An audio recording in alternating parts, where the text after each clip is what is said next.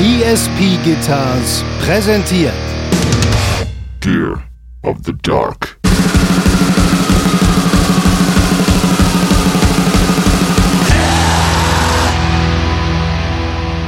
Denn die regelmäßigen Witze aus der untersten Boomer-Cringe-Schublade und die schamlose Schleichwerbung für Klebstoff lassen das Ganze völlig zum digitalen Sodom und Gomorra verkommen. Null von fünf Sternis, klare Empfehlung. Ja, perf perfekt auf den Punkt gebracht.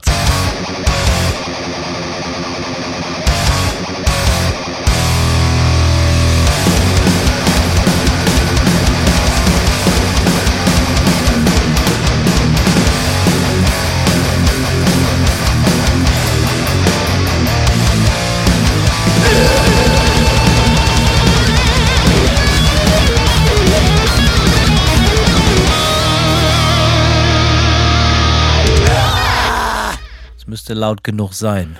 Ja, Hanno, du bist immer laut genug. Ich bin so ein lauter Typ. Ich habe auch früher immer viel Ärger gekriegt. Das stand schon immer in meinen Zeugnissen. Hanno ist sehr, sehr laut.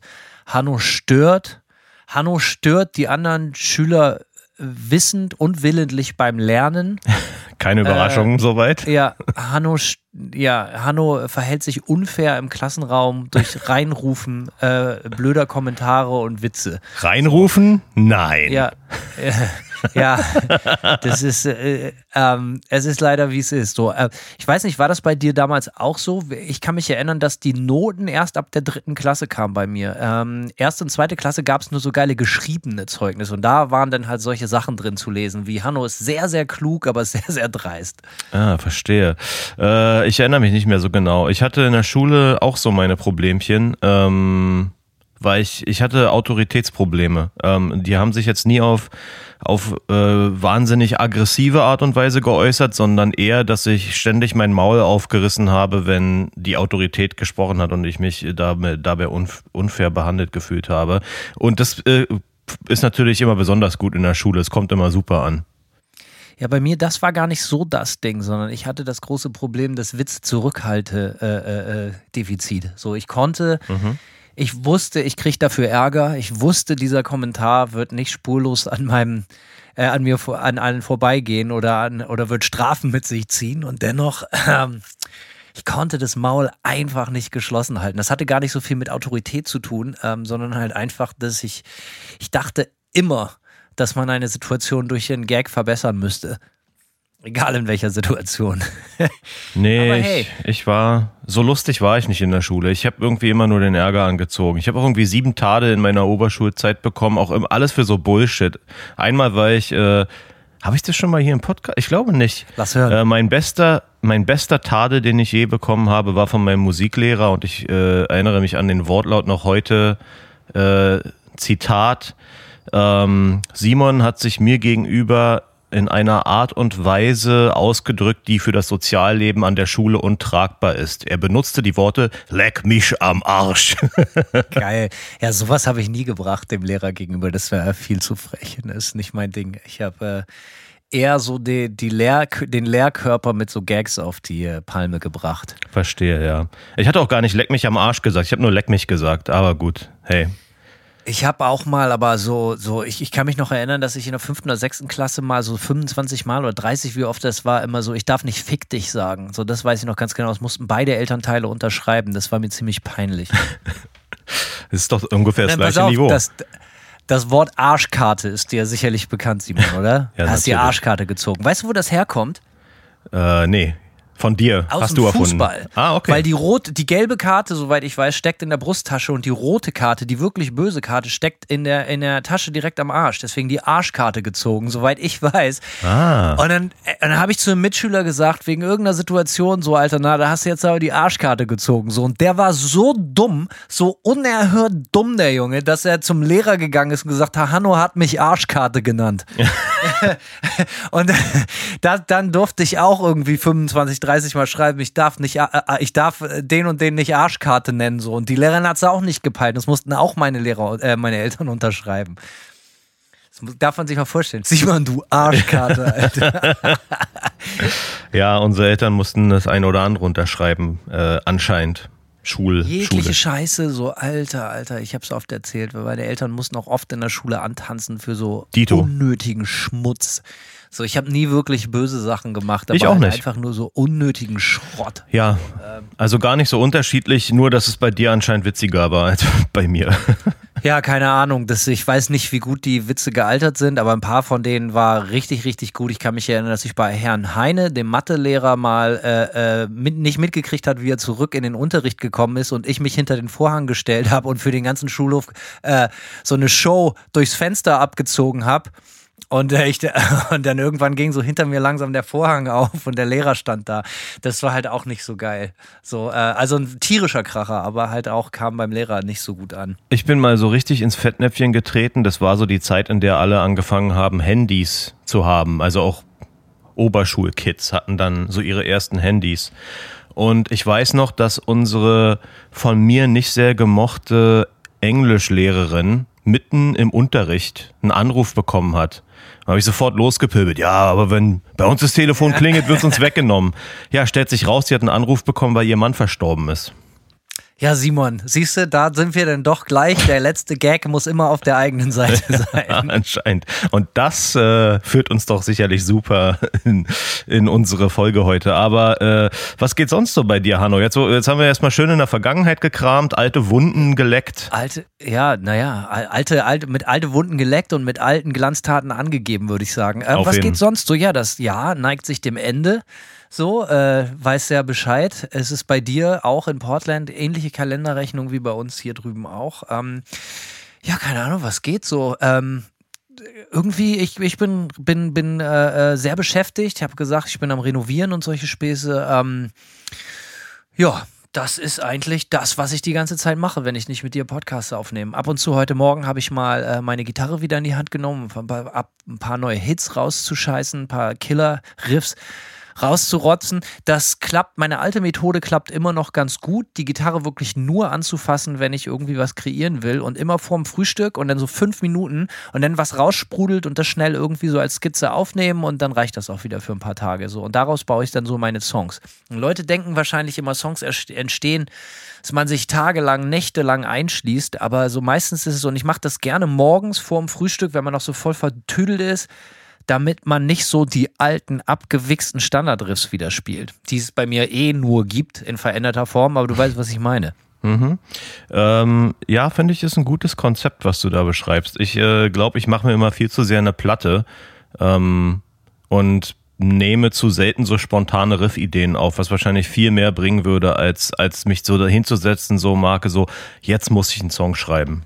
Ja, das geht gar nicht. Das Thema hatten wir ja schon mal. Ich habe äh, die ganze Ode to the Flame, die zweite Manta-Platte, da habe ich noch in Hamburg gelebt, als ich die Riffs gesammelt habe, so 2014 oder so, 15 habe ich die Riffs dafür gesammelt.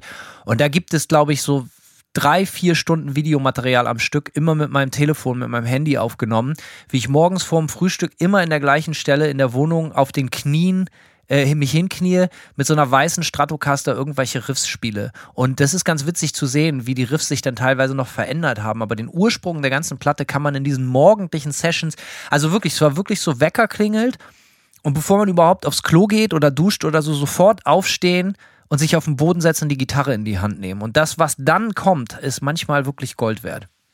Okay. So entstehen die Hits im Hause äh, Kleinhardt. Ja, und äh, ansonsten, ja, nicht viel los. Äh, ähm, hab ja, keine Ahnung, was geht bei dir, Simon? Bei mir, äh, ja, ich, ich bin auch ziemlich busy die ganze Zeit. Ich äh, habe relativ viele Releases gehabt bei Total Dissonance Worship und verschicke und verschicke und verschicke und es nimmt irgendwie kein Ende. Ähm, Trauer. Nee, es ist geil, aber auch ein bisschen anstrengend gerade irgendwie, weil äh, ich dann auch manchmal, weißt du, so Sachen wie Handnummerieren. Ja, das kommt natürlich immer super an, aber es ist so richtig beschissene Arbeit und das verzögert dann auch alles irgendwie. Ähm, und ich, sowas musst du Obdachlose einstellen. Das ist ein Hungerlohn. ja, Wenn gut. bei dir in deiner Villa sitzen und unten und deine Plattenhand signieren.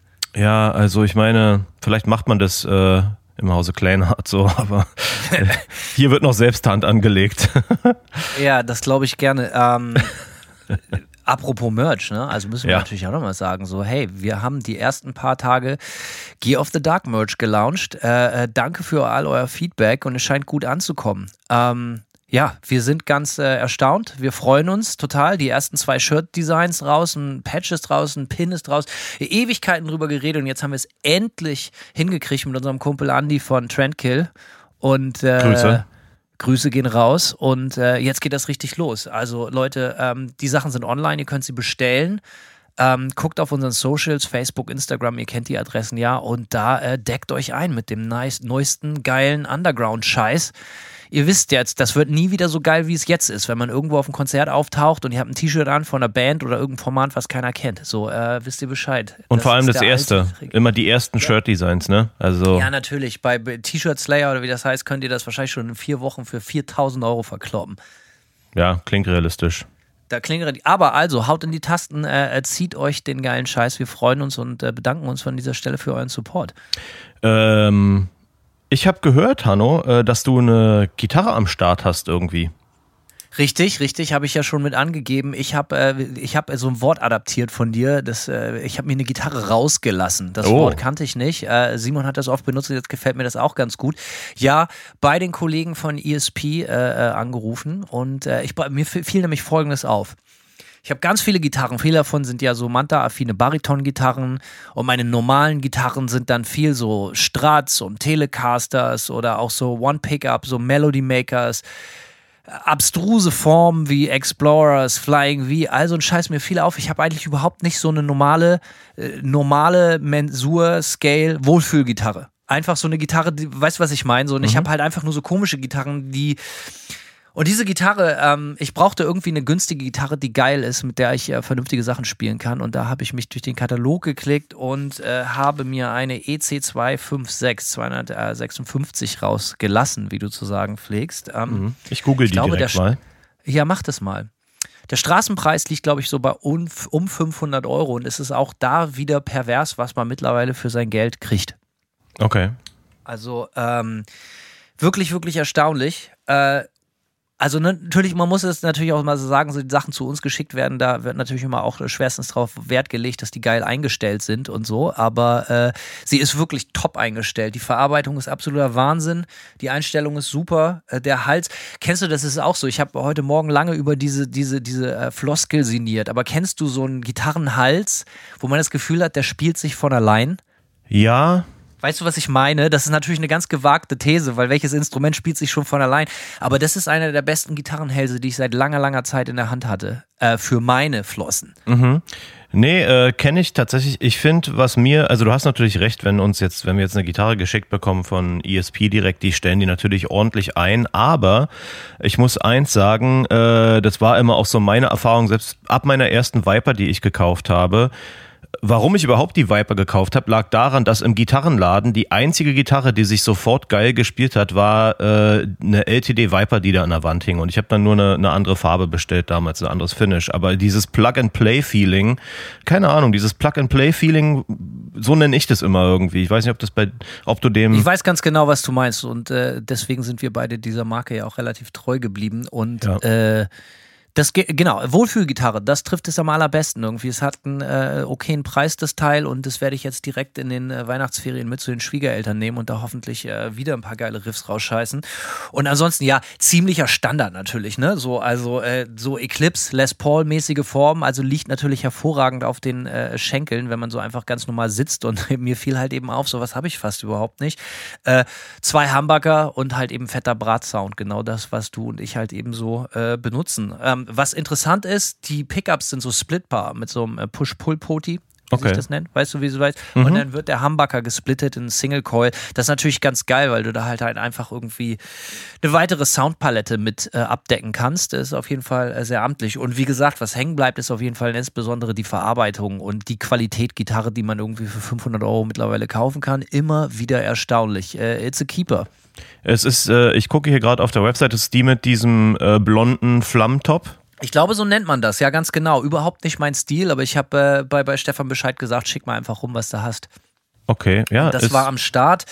Ähm, ja, äh, ich bin, bin da relativ, wie sagt man, äh, äh, relativ ähm, Flexibel. Ja, Flexibel, ist mir eigentlich Latte. Sieht mich ja eh keiner mit. Ja, aber äh, sieht, ja, sieht doch aber ganz, ganz nett aus eigentlich. Die schwarze ist aber auch geil, muss man sagen. So, ne? so, also ich glaube, die hat so goldene Hardware und goldene äh, Pickup-Cover.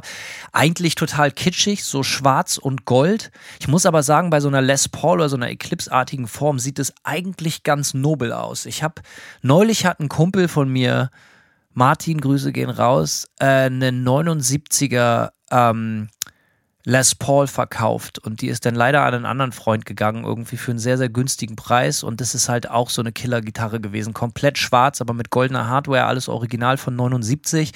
Tierisches Brett, ähm, ja, also aus so Sammlergründen wollte ich mir das eigentlich zulegen. So, die sah auch ziemlich, ziemlich geil aus.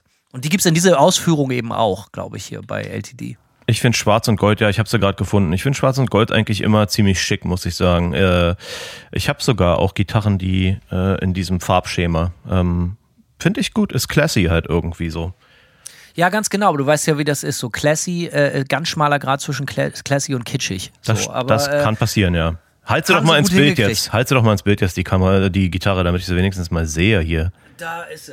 Ah, okay, ein Burst Finish hat sie, okay. Ah ja. Nice. Ja, äh, ganz gut. Ja, ist äh, wirklich und natürlich, äh, wie es dir auch immer wichtig ist, sehr, sehr leichtes Teil. Sehr, Ach, echt, sehr ja? leichtes Teil. Ja. Okay. Geil. Ja, du weißt ja, wie das ist so. Die, die, die, die LTDs bzw. die äh, ESPs, die sind insgesamt oft etwas schmaler, so vom Korpus her als die Konkurrenz. Und ich persönlich mag das ja sehr, sehr gerne leiden. Ja, ich mag das auch. Die machen aber auch diese Full Thickness Body Versionen. I know. Äh, sind auch richtig schwere Klopper dann, aber mir gefällt das persönlich besser. Ja, Ähm, Dito. Ja, cooles Simon. Ding. Ja, besten Dank. Kannst du ja, wenn du mal zu Besuch kommst, direkt mal anspielen. Ansonsten gibt es bei meiner Seite nicht so richtig viel Neues. Ich freue mich auf unser Gespräch und unser Thema heute. Bevor wir da einsteigen, äh, komm zu deiner Pflicht. Äh, du, äh, du bist noch, glaube ich, den Leuten äh, äh, ein paar, paar äh, Spendenverlesungen schuldig. Ist das richtig? Da hast du recht, Hanno. Das hast du sehr, sehr gut erkannt. Ähm, also, genau, ich lese doch einfach mal vor. Ähm, unter paypal.me slash Gear of the Dark haben gespendet. Karl Kopka, er sagt, ein paar Penunsen, damit sich Hanno mal wieder einen ordentlichen Eimer Uhu-Kleber gönnen kann. Beste Grüße und entspannte Feiertage euch beiden. Ja, Dito, oder? Gleichfalls. Ähm, Alexander Fürgut. Grüße vom Schwertgeflüster HEMA Podcast, denn nichts könnte besser zu Metall aufs Maul als äh, Metall auf die Ohren passen. Aha. Sehr gut. Ah, Grüße gehen zurück. Schwertgeflüster. geiler Name. Gefällt mir ja ganz gut, auch viel, vielseitig auslegbarer ja, ja. Name. Ne? So, so passiv-aggressiv. ja, so aber auch so ein bisschen sexuell. Ja, das auch, so, ja. Ne? Schwertgeflüster. nice. Muss ich mal reinhören. ja, reinhören. Oh. ganz tief reinhören, ja. ja lass hören. Oh. Sascha, okay. Bohnen, Sascha Bohnenberger, richtig guter Name, gefällt mir. Es wird immer besser hier. Ja, Küsschen aufs Nüsschen für euch äh, in Episode 4. Äh, 1954 meinte Hanno, es soll sich auch mal wer trauen, auf diesem Weg eine Freundin zu suchen. Ich übernehme das stellvertretend jetzt für meinen Kumpel Mario mit dem kleinen Pümmel. Alter, ist das wieder unterirdisches Niveau hier. Nochmal, wir lesen das vor. Die Gags werden uns hier in den Mund gelegt. Ja. Aber hey, Mario. Wie die kleinen Pümmel äh, auch, ja. Das ist überhaupt nicht schlimm. So, der Mario hat einen ganz tollen Charakter. Das ist ein ganz, ganz feiner Kerl. Ja. Äh, also wirklich eine Bank, der Typ, der Mario. Also, äh, liebe Herren, liebe Damen, wer immer sich für Mario interessiert, bitte ans anonyme Postfach. Ähm, gearofthedark at gmail.com, da könnt ihr uns eh erreichen. Manchmal schreiben da Leute und wir versuchen das auch immer zu beantworten. gearofthedark at gmail.com. Bitte äh, Bewerbungsfotos auch äh, für, für Mario. Dann versorgen wir dich, Mario. Wir kriegen das hin. Fazit äh, ist, er ist zwar nicht lang, aber dafür dünn. Ähm, er sagt Ja. trotzdem noch, äh, gesucht wird eine nymphomanische Alkoholikerin. Abstriche in der optischen Erscheinung äh, in Ordnung. Und für euch ein paar Euro für die Leberpenetration. Ähm, Other Bands Play Manowar. Sucks. Gruß Bohne. Ja, Bohne. Bohne, kriegen wir alles hin. Ähm, wie gesagt, und äh, wie gesagt, wir kümmern uns um Marios Freundin. Und, und zum seinen kleinen Pimmel. Ja. Weiter geht's. Weiter. geht's mit äh, einem äh, mystischen Namen Araneo. Da gibt's keinen Nachnamen, da stand einfach nur Vom Araneo. Schwertgeflüster-Podcast vielleicht. Vielleicht, ja. Ja, oder vom kleinen Pimmelgeflüster. Who knows? Äh, Araneo Jetzt hör sagt. auf.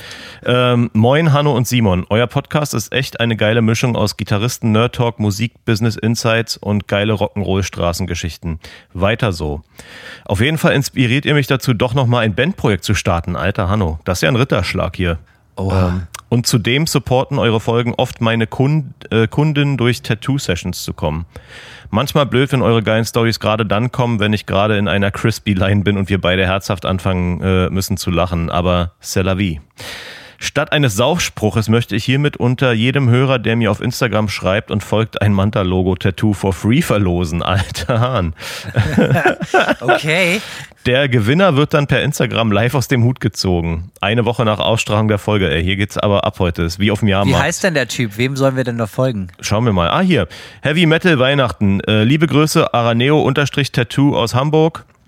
Rest in Peace, my Inbox. PS, mach doch mal eine Folge über Newcomer-Bands wie Green Lung oder so. Ich brauche neue junge Bands zum Hören. PPS, Nightmare-Logo äh, zu kompl- kompliziert. Sorry, Simon. Grüße aus Hamburg. Ja, äh, Nightmare-Logo äh, ist so ein bisschen der, der Joke. Äh, ein nicht ein nicht unlesbares und trotzdem unlesbares Logo zu machen, war unsere Herausforderung. Und ich würde sagen, wir haben sie mit Bravour, Joke geglückt, würde ich sagen. mit Bravour bestanden, ja.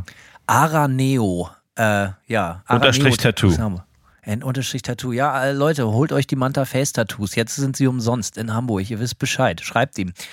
Alles klar, weiter geht's. Grüße Ja. gehen raus natürlich. Thomas Sosgornek. Ho, ho, ho an meine beiden liebsten Fritteusenreiniger.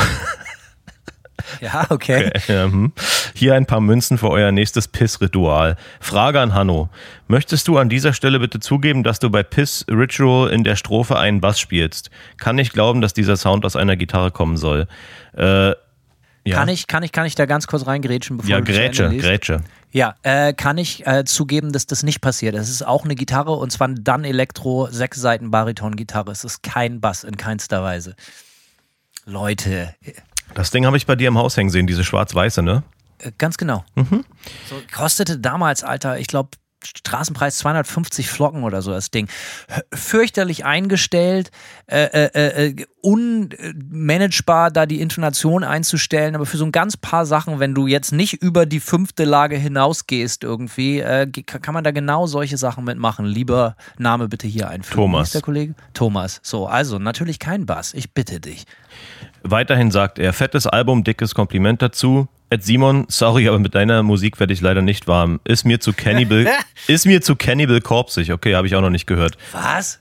Ja, du auch noch nicht, oder Hanno? Nee, ich finde, also da liegen ja wirklich Welten zwischen. Aber vielleicht ist es für, für den Laien äh, so, dass das halt einfach alles harte wird mit so Cannibal Corpse oder so assoziiert. Ich meine, Hm. Nightmare ist ja rein objektiv doch äh, etwas bulliger als Manta vielleicht. So und äh, ja, keine Ahnung. Ähm, ja, Thomas, jeder Jack ist anders. So sieht's aus. Ich habe damit natürlich auch überhaupt keine Sorgen. Nicht mein Geschmack, aber meinen Respekt hast du natürlich ebenfalls. Dankeschön. Labert weiter wirres Zeug und Grüße an alle ehemaligen Mitglieder von Swifty Five, die größte Band, die jemals im November 2012 in der Brühler Grillhütte, Grillhütte aufgetreten ist.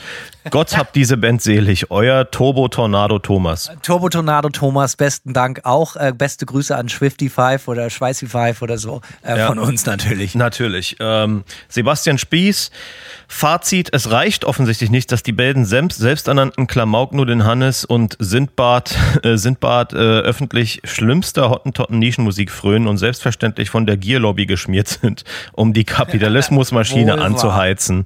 Denn die regelmäßigen Witze aus der untersten Boomer-Cringe-Schublade und die schamlose Schleichwerbung für Klebstoff lassen das Ganze völlig zum digitalen Sodom und Gomorra verkommen. Null von fünf Sternis, klare Empfehlung. Ja, perf perfekt auf den Punkt gebracht. Kannst du das bitte überall so, äh, äh, das kopieren wir nachher Copy-Paste-mäßig raus. Kannst du das mal eben kurz Copy-Paste irgendwo hinknallen, dass wir das mal nochmal separat irgendwie posten? Das ist einfach zu gut, Simon. Das ist auf jeden Fall. Ich finde, das sollten wir in uns. Beste, bestes Recap. Das kommt in unser äh, PR-Package mit rein. Ähm, ich schick's dir auch nochmal als Zitat einfach in unseren ähm, WhatsApp-Chat, in dem ich dir vorhin ein Bild geschickt habe, wie Alf in äh, Ripleys Ohr flüstert mit Sabba.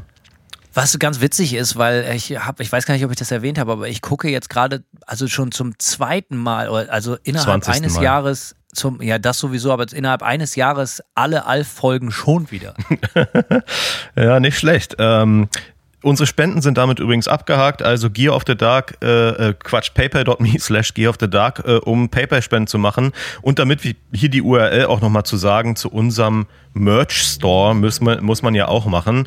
gearofthedark.bigcartel.com, da gibt es äh, ein sehr geiles Shirt, äh, Ratten, die, äh, also das Rattenpedal als Shirt-Design, dann mal ein Logo-Shirt, ein Logo-Patch, ein Pin, und ein paar Bundles. Geiles Zeug. Ich muss mir auf jeden Fall mal so ein Rattenshirt schicken lassen von. Ähm, ja, muss Annie mal in eine Post packen hier. Auf jeden Fall. Also Grüße nochmal und ähm, ja, lasst krachen. Deckt euch Lass ein. Krachen. Apropos lass krachen. Pass auf, das, Jahre, äh, das Jahr nähert sich dem Ende, Simon. Das Letztes war- Jahr haben wir das äh, äh, Jahr auch mit einer ganz besonderen Folge abgeschlossen. Wie hieß diese Folge? Ich glaube Worst of 2021 oder so, ne? Korrekt. Liebe Leute, willkommen zu Worst of 2022. Denn wir haben uns überlegt, das kam sehr, sehr gut an Ende letzten Jahres, machen wir einfach wieder. Ähm, wir haben, sind heute Morgen wieder in Hass gebadet worden und äh, überlegen uns einfach mal wieder, was so richtig geil scheiße lief dieses Jahr und äh, machen mal so einen kurzen Recap über so Sachen, die gar nicht gehen. Ja, dann würde ich sagen, Ja. steigen wir doch einfach direkt ein in die Misere, oder? Ja, wie ging das Jahr für dich los? Kannst du dich erinnern, Simon? Ja, ich will jetzt nicht das Pferd von hinten aufzäumen, aber ich habe direkt Neujahr ja äh, wie im Podcast schon bei, breitgetreten mir eine neue Klampe gekauft. 1. Januar auf Reverb rumgegammelt oder Facebook war es und mir eine Klampe mit Aluhals gekauft. Meine allererste. Und äh, ich bin deeply in love, aber dazu später mehr. Ähm, also von daher ist mein Jahr teuer, aber sehr ähm, zufriedenstellend erstmal losgegangen, direkt am 1. Januar. Teuer, aber geil. Genau wie eigentlich alles, was mit uns zu tun hat. Richtig, ja. Ich kann mich erinnern, dass ich im Januar noch so mega landunter war. Das ganze Jahr 2021, also zumindest eigentlich die ersten sechs Monate und natürlich, äh, Entschuldigung, das ganze Jahr 22 natürlich, also das ganze Jahr 21 und eigentlich auch das, die ersten sechs Monate, die erste Jahreshälfte von diesem Jahr waren komplett unter dem Banner der neuen Manta-Platte. Pain is forever and this is the end. Und ich war komplett landunter. Wie sagt man? Viel zu viel abgebissen, als dass man kauen und runterschlucken könnte.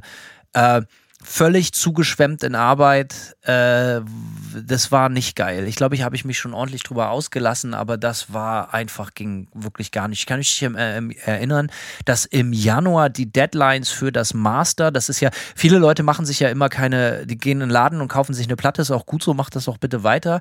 Aber für die Leute, die die Platten machen und nicht nur die Musik aufnehmen und schreiben, sondern auch die diese Platten herstellen und so, was das eigentlich für ein ewig langer Rattenschwanz ist, der da vorwegläuft. Ich glaube, unsere Deadline für das Master, für die Platte, die dann im Juli kam, war, glaube ich, wenn ich mich nicht täusche, im Januar oder irgendwie sowas. Wo wir das Master abgeben mussten und dann halt auch das Artwork und so kann ich mich erinnern, dass ich im Januar ähm, vielleicht auch noch bis in Februar rein oder so völlig auf Hochtouren daran war. Ach genau, ich kann mich erinnern, dass das mit dem Master so mega hin und her war, der Master, äh, der Manta-Platte. Denn äh, du bist ja auch selbst Mastering-Typ, so du kennst dich da natürlich aus. Wir haben da auch natürlich lange drüber gesprochen. Wir haben die Platte gemischt und fanden den Sound total geil. Und dann haben wir die zum Mastern geschickt und jede Version vom Master, die wir zurückgekriegt haben, hat irgendwie was Negatives gemacht. Na klar, war das lauter, es war weiter, es war breiter, es war mehr Stereo und all diese Effekthascherei. Aber der wahnsinnig gute Sound, an dem man so lange gebastelt hat, so ist Stück für Stück kaputt gegangen. So und so mussten wir halt eigentlich, war ich wochenlang damit beschäftigt, ein sehr wie soll ich das vorsichtig ausdrücken? Mastering-Kollegen sind ja auch oft sehr launische Menschen. So, ne? Die sind ja sehr schnell, fühlen die sich auf den Schlips getreten. So, das ist tatsächlich so. Ähm, und es, es, ich habe sehr viel Zeit damit zu, äh, verbracht, äh, versuchen die richtigen Worte zu finden, ohne den Typen anzupissen, aber dem ganz klar zu sagen, es ist äh, lecker, aber nicht mein Geschmack. Und somit äh, das, das Ende, du hast das mitgekriegt, ne? es ging wochenlang hin und her und das Ende vom Lied war, war, hey, mach es einfach 4 dB lauter, unser Mix oder irgendwie so und änder sonst gar nichts. Alle deine ganzen Outboard-Gear, alles ausmachen, kannst du alles lassen. So, und äh, das war für, mich eine Lektion in Demut und äh, auch, hey, wenn deine Platte geil klingt, weil du dir im Studio mega Mühe gegeben hast, mach sie nicht mit einem irgendwie mit einem modernen Master kaputt. Also das hat ewig gedauert. Ja, ähm, also ich muss natürlich ganz doll widersprechen, dass Mastering-Leute launisch sind. Also, du weißt, was ich meine. So, Nee, also ich- halt, ja. wenn man so einen Auftrags, also ne, das, da macht wie immer der Ton die Musik, aber natürlich so, du gibst dir Mühe und du findest das in dem Moment geil und der Typ, der das gemacht hat, fand das auch geil, aber denen zu sagen so, ja, aber das ist nicht unser Geschmack. Manch, das kommt dann einmal okay an, aber wenn man, ich habe so, der fühlte sich halt sehr in der Ehre gekränkt. So. Ja, das ist natürlich schon schwierig. Ich finde, also ich sag mal so, wenn er natürlich, ich plaudere jetzt einfach mal aus dem Nähkästchen. Also es ist nicht so, dass jede Aufnahme, die ich bekomme oder bekommen habe in Vergangenheit, dass ich damit zu einem Ergebnis immer gekommen bin, womit ich wirklich happy war. So, ja. Und manchmal muss man halt irgendwie, wie soll man sagen, so eine Turd polishen und das Beste rausholen. Und dann kann man zumindest sagen, oder, ne, also subjektiv holt man dann das Beste raus und schickt es dann, schickt es dann halt raus, aber man steht jetzt nicht so dahinter. Es ist natürlich schon interessant, äh, diesen Einblick hat man ja nicht, ob euer Mastering-Engineer ja wirklich, wirklich 100% auch überzeugt war von dem, was er gemacht hat oder tatsächlich in seiner Ehre gekränkt war so äh, und, und nicht wirklich überzeugt war, weil das, das passiert schon auch. Genau, das ist das Problem. Das Also kriegst der du halt nicht raus, ne? Als, als Musiker kriegst du es nicht raus. Der, ja, kriege ich raus. Der hat sich eine Woche später dann von alleine gemeldet und meinte, dass es ihm leid tut, dass er so komisch in der Kommunikation war, sondern dass er weiß, wie geil die Platte klingt und er auch mega Fan der Platte ist und deswegen ihn das mega wurmt, dass wir nicht auf einen gemeinsamen Nenner kommen. Sondern er hat dann sehr, sehr zurückgerudert und hat Okay. gesagt, so, ey, wie kriegen wir das hier über Bord? Und ich meinte so, ey, alles, was du machst, ist total super, aber halt einfach nicht mein Geschmack. Das ist nicht das, was diese Platte braucht. So, weißt du, du kennst es ja, ne? Wenn nach einem Master, nach einem sehr modernen, lauten Master, die Attacks von der Snare gehen flöten und alles wird so zusammengeschrumpft und so und alles klingt irgendwie matschig. So, das immer, viele Leute haben da überhaupt kein Ohr mehr für. Aber ich mische ja eine Platte so, dass so, so viel Luft und, und, und, und Details übrig bleiben wie möglich. Und dann, das ist halt beim Master ein Spagat. So, ne? Auf und jeden da hat Fall, er ja. halt irgendwann gesagt, ey, die Platte ist halt einfach dann vielleicht nicht so laut wie manche andere Veröffentlichungen in dem Jahr. So what? Aber sie klingt geil. Und ich bin immer noch sehr stolz auf den Sound. Ich klingt, sie, äh, finde, sie klingt äh, fantastisch und das war den Stress wert. Aber ja, wie gesagt, die ersten Monate waren halt noch völlig voller Deadlines und äh, die Platte zu schreiben und aufzunehmen war sowieso völlig anstrengend und dann noch diese ganzen Deadlines. Das geht ja, muss man sich vorstellen, das geht ja alles durch meine Hand. Das ist ja nicht so, dass wir irgendjemanden beauftragen, sondern ja, ja. mit Hase, Gitarristen von Dampfmaschine, so, da, mit dem habe ich das ganze Artwork gemacht. Das hat natürlich auch ewig gedauert, bis wir da irgendwie, hat, alles war krampfig an dieser Platte. Von, aber das habe ich auch schon tausendmal gesagt. Also, unangenehm. Ja, ich kenne das alles nur zu gut. Äh, ich setze mir ja auch fast jeden Hut immer auf bei in meinen Bands oder auch bei Nightmare irgendwie und äh, wir haben das Ganze natürlich dieses Jahr auch durchgemacht. Ähm, und es hat sich alles auch viel mehr verzögert, als wir das eigentlich wollten. Weil das war auch so ein Ding, das weiß ich noch, Jahresanfang gab es nur noch so ganz wenige offene Baustellen. Es musste hier und da nochmal ein neues Riff, ein Riff neu eingespielt werden.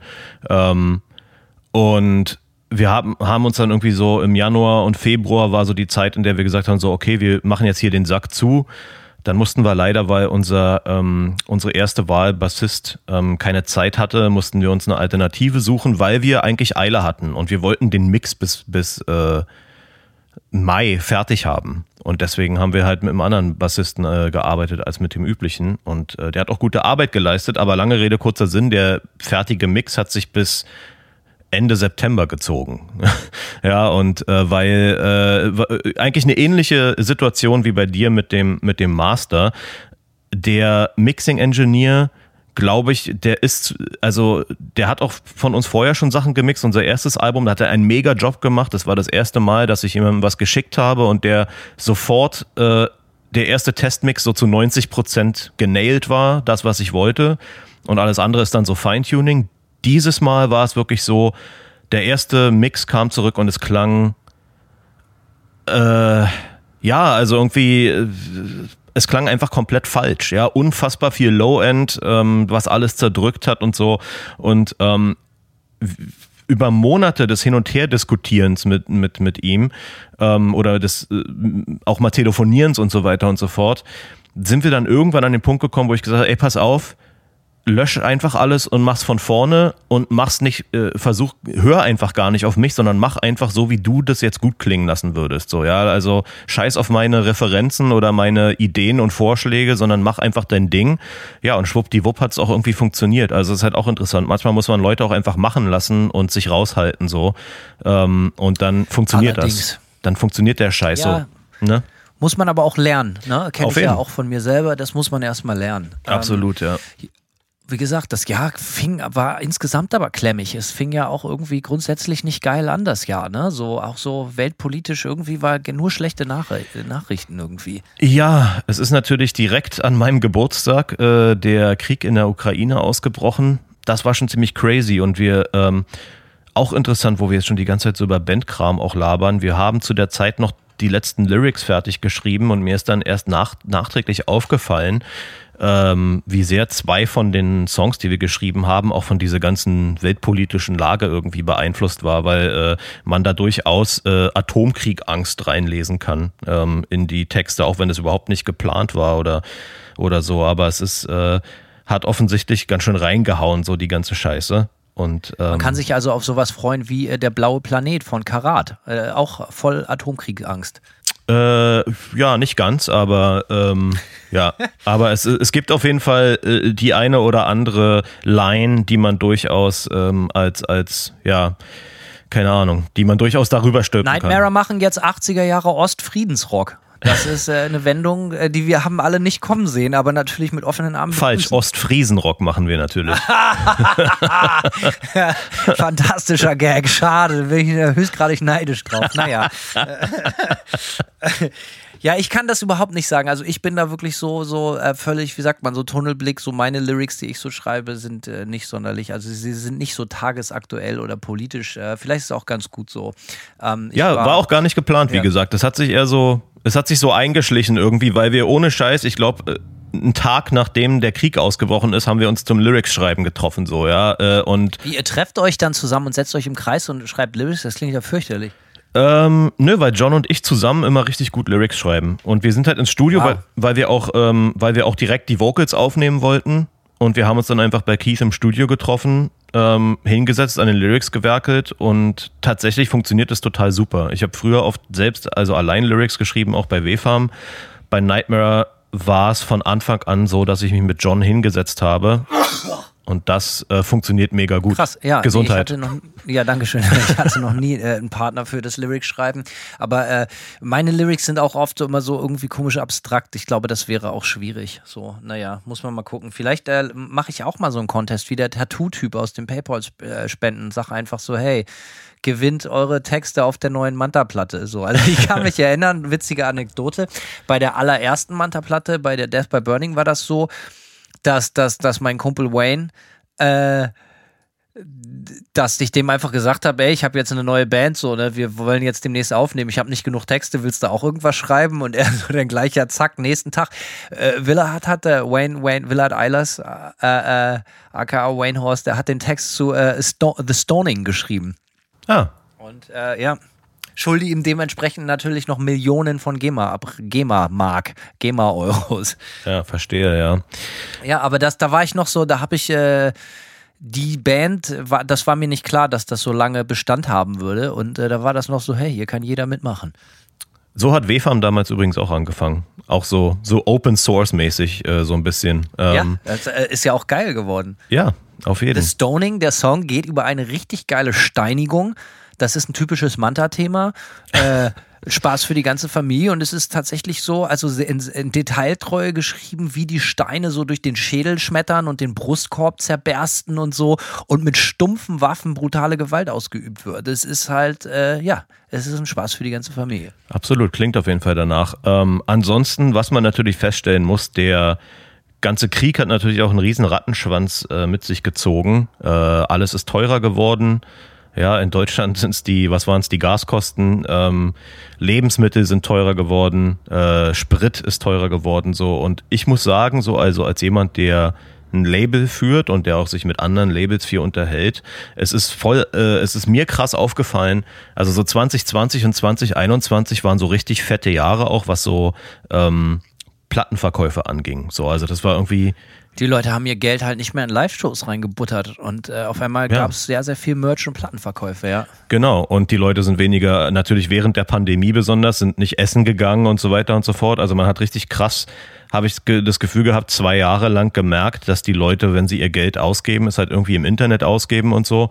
Ähm, und das hat natürlich dieses Jahr schlagartig aufgehört, weil sich das natürlich irgendwie so ein bisschen überschnitten hat. Einerseits mussten die Leute wieder in ihr Alltagsleben zurück, weil Covid so langsam managebar ist sozusagen und Sich äh, als Lüge herausgestellt. hat. ja, ach, stimmt, sorry. Ich, hab, ich, hab mich, ich bin auf einer Bananenschale ausgerutscht habe mich versprochen. Ich meine, natürlich ist äh, eine geplante Verschwörung der von Angela Merkel war. Aber, äh, aber ja, ähm, also das gekop- gekoppelt mit diesen, mit dem Krieg und den ganzen Preisanstellungen, also das merkt man schon krass und ich habe mich mit vielen anderen Labels auch unterhalten ähm, und äh, das scheint überall so ein bisschen so dass der Tenor zu sein, dass dieses Jahr ziemlich zäh war. Wir haben von Metal Blade dasselbe gehört, ne? Die ähm, Manta-Platte lief ja relativ gut, der klare Fall, so, aber äh, insgesamt das Gesamtvolumen aller verkauften Tonträger hat dann doch wieder abgenommen. Also das Kauf, wie sagt man, schlimmes Wort, aber das Konsumverhalten des Ja. Endkunden hat sich sehr, sehr verändert. Äh, und da haben alle immer gesagt, ja, das liegt an Inflation, an Krieg, an äh, Covid, äh, so, ne? Äh, Mittlerweile ist es ein, ein großer Kessel braunes, man weiß gar nicht mehr, wo man hinschauen soll.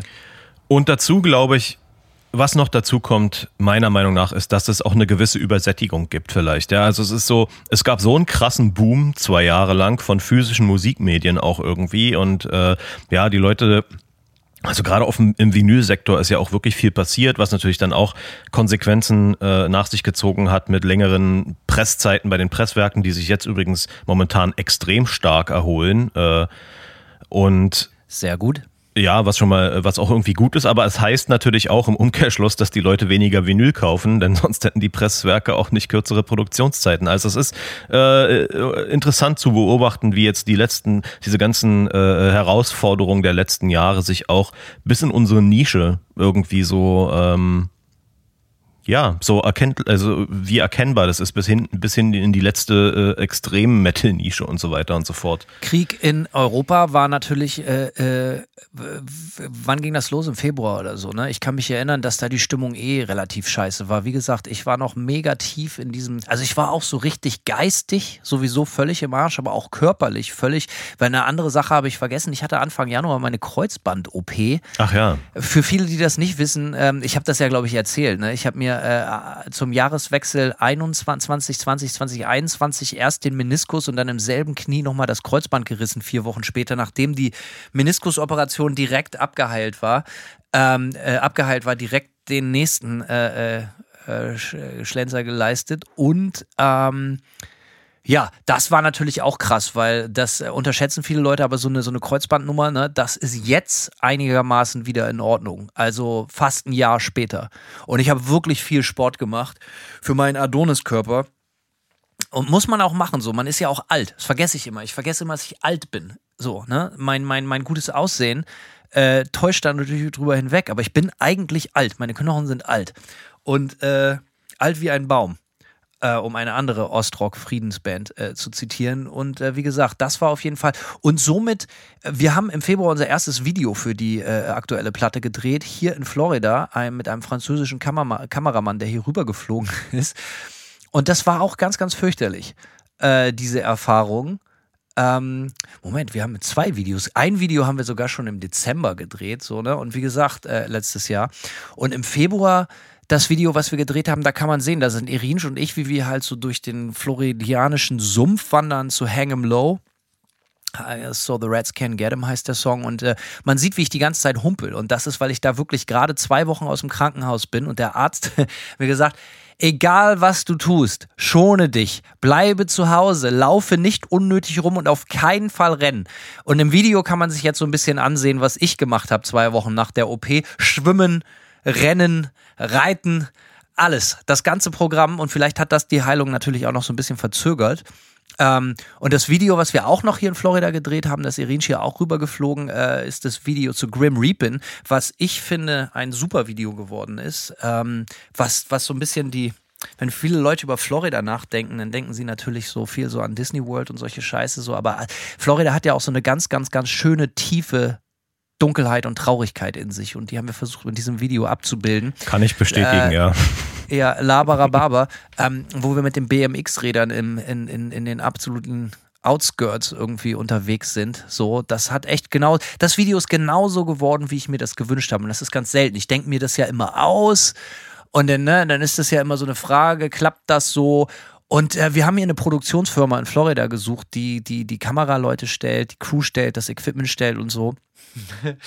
Und es wurde uns von einem gemeinsamen Freund empfohlen und ich glaube, Simon, jetzt musst du mich, musst du mich verbessern oder musst mich aufhalten. Ich glaube, dass als das gerade durch war mit diesem Videodreh, Ende letzten Jahres, das Video für, zu Grim Reapin, dass ich gesagt habe, ich kann über diese Erfahrung noch nicht reden, weil sie zu frisch, weil die Wunden noch zu frisch sind. Aber ich weiß es nicht mehr genau. Ansonsten erzähle ich die Geschichte jetzt halt einfach nochmal oder vielleicht sogar zum ersten Mal. Also, wir haben diesen Kontakt gekriegt, eine Produktionsfirma. Wir haben uns mit dieser Produktionsfirma zusammengesetzt. Der, der Typ war äh, total nett. Ich nenne hier jetzt keine Namen, der war total nett. Sehr, wie sagt man, so sehr so hipstermäßig. Typen mit Filmkameras sind ja gerne mal so Man-Bun, so sehr hipstermäßig. So, ne? Okay, jeder wie er mag. Äh, und das klang auch, klang auch alles ganz gut. Irinsch ist rübergeflogen, wir haben angefangen zu arbeiten. Und Irinsch und ich so noch so, hey, seid alle vorsichtig, ne? Wir dürfen die Deadlines nicht verpassen, wegen Covid und so. Ja, die haben dann, sind dann alle noch irgendwie drei Tage vorher nach Miami geflogen, um, um äh, auf so einer Kunstshow irgendwie Party zu machen, sind alle zurückgekommen. Dann war natürlich erstmal der Lichtmann krank. So hat Covid gekriegt und ich so, ja geil, es ist ja nicht so, als hätten wir es nicht gesagt. Ja. Äh, wer wäre denn Ersatz? Ja, Ersatz haben wir leider nicht. Geil. Ähm, dann stellte sich heraus, dass, dass äh, äh, diese sogenannte Produktionsfirma halt eigentlich nur dieser eine Typ und seine Ehefrau sind, die das auch noch nie so vorher so richtig gemacht haben. Ähm, Ja, geil. Wird weil, weil zu so einem Video, zu, zu so einem Video, so einer Videoproduktion, es ist halt eine sogenannte Produktion. Du brauchst halt jemanden, der, ne, der die ganze Infrastruktur, die Logistik stellt und solche Sachen. Es geht ja nicht nur um das Filmen. Das Filmen ist auch alles gut, aber alles andere war ein totaler Albtraum.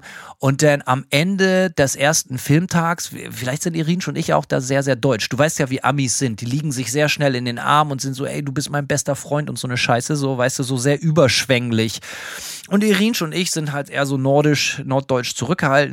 Und am Abend des ersten Drehtages, wo auch ganz viel nicht geklappt hat, weil, ähm, weil dann, dann stellte sich heraus, dass der Typ, der Kameramann selber auch noch krank geworden ist. So, äh, und deswegen musste das halt alles verschoben werden und wir hatten halt eigentlich vier Tage angeräumt und äh, dann aus den vier Tagen wurden dann anderthalb, glaube ich, die noch übrig waren, weil die alle krank waren.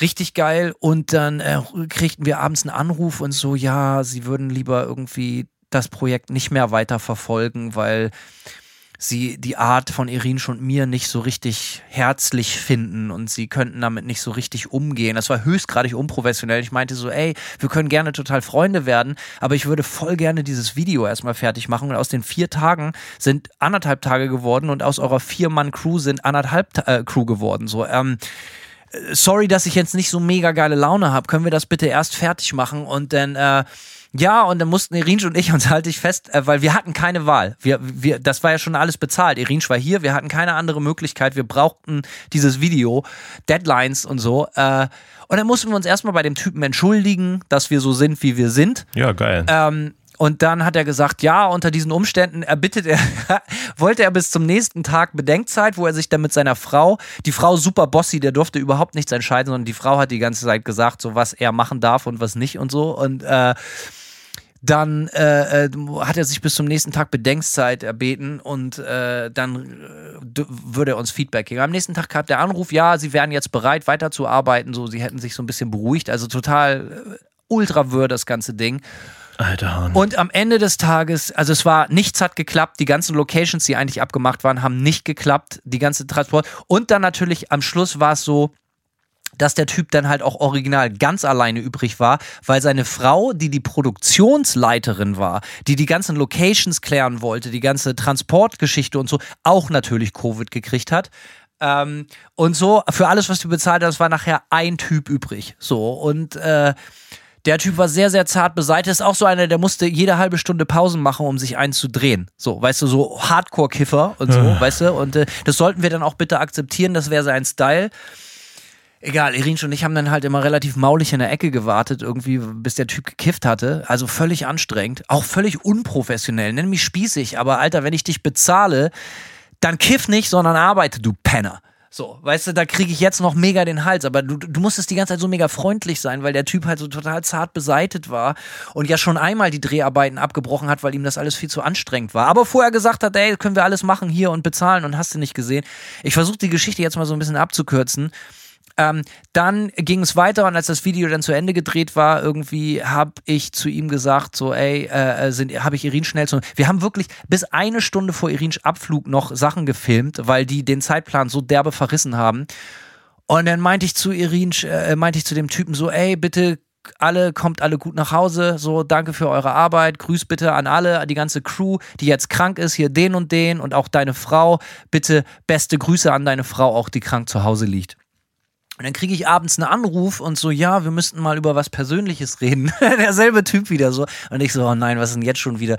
Ja, ich hätte mich doch äh, beim, beim letzten Drehtag dann bei allen bedankt, aber seiner Frau nur beste Grüße ausgerichtet. Warum ich denn jetzt nicht seiner Frau auch persönlich mit Namen gedankt hätte? Dann habe ich gesagt, hey, ich habe ihm gesagt, hey, ich habe doch allen gedankt. Was willst du denn so?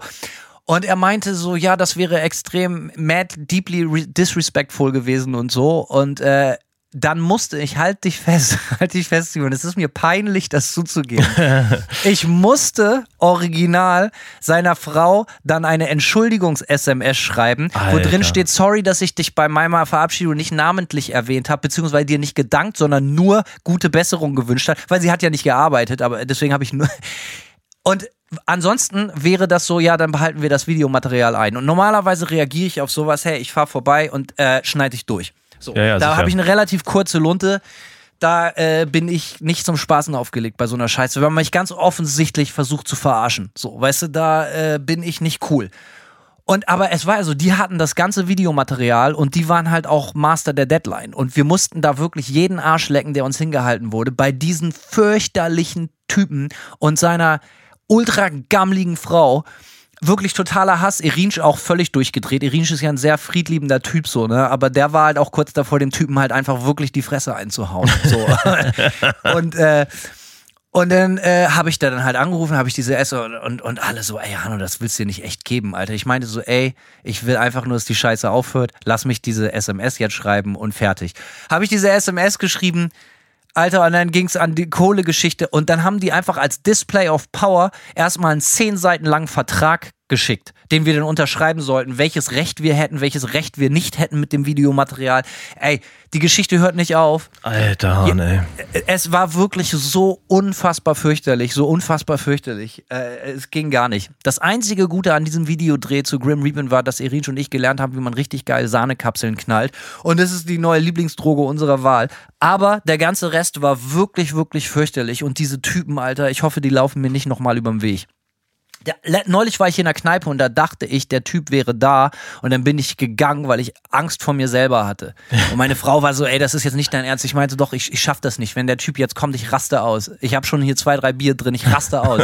So. Und dann stellte sich heraus, war es ein anderer Typ so, ne? Aber Man-Bun haben ja viele Leute heutzutage, egal absolute Hasskappe. Die Geschichte war jetzt sehr, sehr lang und nicht mal wirklich im absoluten Detail erklärt, aber äh, das war wirklich schrecklich. Ich kann es nicht fassen, bis heute nicht. So. Ähm, es war wirklich einfach, die wollten uns einfach nur einen reinwürgen. So, weißt du?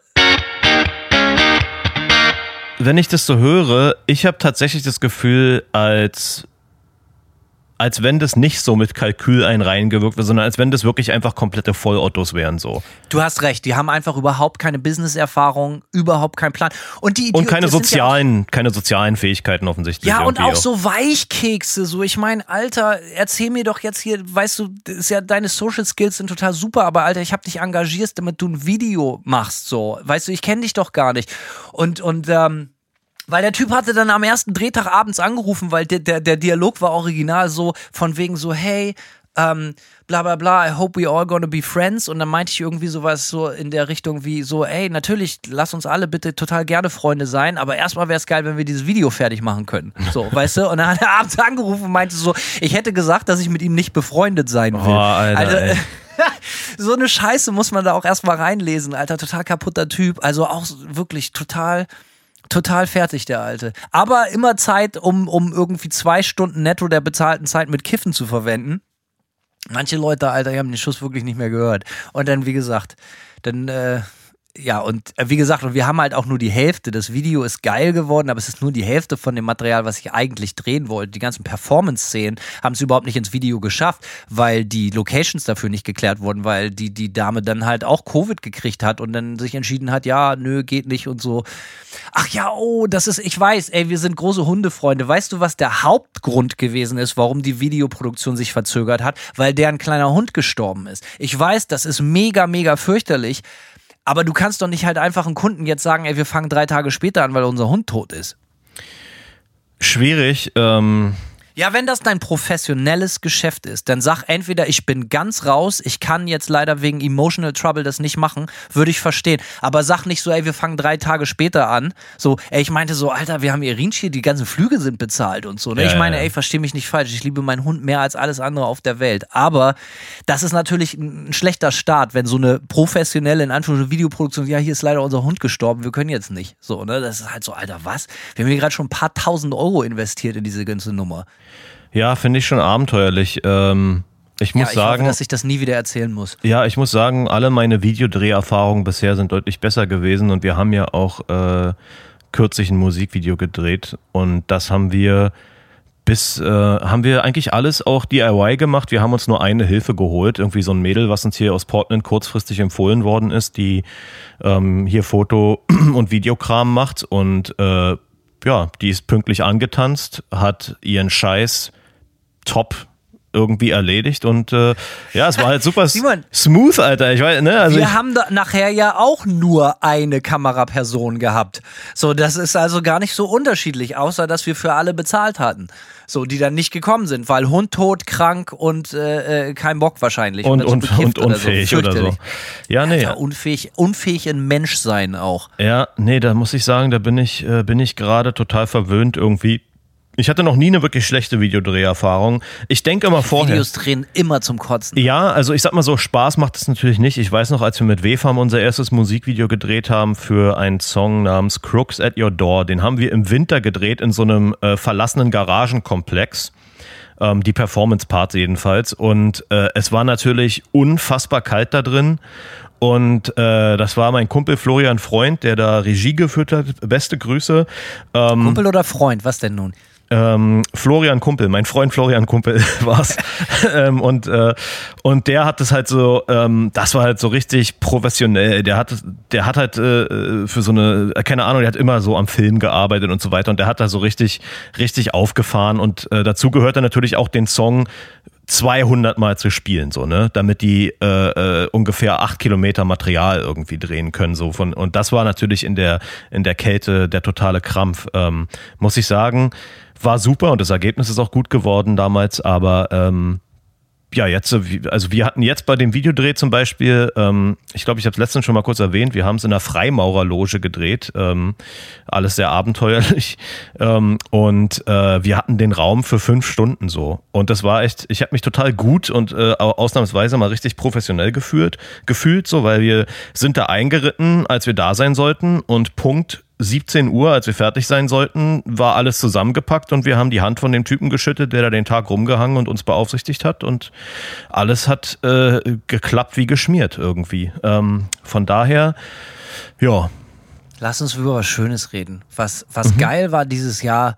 Also ich meine, ich bin da sowieso ein bisschen affiner als du, aber dass ich dieses Jahr mal wieder so richtig Gierbock hatte. ey, ich richtig aber auch. Bock auf neue Sachen, Alter. Ich aber auch, ey, ich muss sagen, ich hatte so zwei Jahre lang gar keinen Bock auf Gier. Ich wollte nicht über Gier labern. Ähm, du kennst es ja auch. Bei, ja, du hast es meistens, weißt ja auch beim Podcast. Wir haben ja von Anfang an, habe ich gleich, gleich oft gesagt, so ja, ich habe keinen Bock, so viel über Gier zu machen. Und das war so mein Vibe auf jeden Fall auch für, für zwei Jahre. Aber äh, dieses Jahr, wie man ja daran sieht, dass ich direkt neuer schon mal eine neue Klampe gekauft habe, hat sich das alles ähm, wieder so ein bisschen geändert und mir macht es ähm, momentan sehr, sehr viel Spaß. Ich habe auch endlich wieder meinen Amp zu Hause und mir einen anderen Amp ausgeliehen und probiere gerade rum und so. Also mir macht es richtig viel Spaß, äh, gerade so rum zu experimentieren. Was ist denn ein besonders geiles Gear-Ding, was du dir dieses Jahr, was sticht raus für dich? Ja, also ne, es gab ja viel Beifall für das Foto im Mai oder so, glaube ich, wo ich meinen neuen Fender Drip Edge 67er Bassman mit passender einem passenden Cabinet vorgestellt habe bei mir vorm Haus. Das fanden die Leute sehr gut. Mhm. Das Teil macht mir extrem viel Freude, weil es klingt einfach fantastisch. Fender Bassman, perfekte Pedalplattform.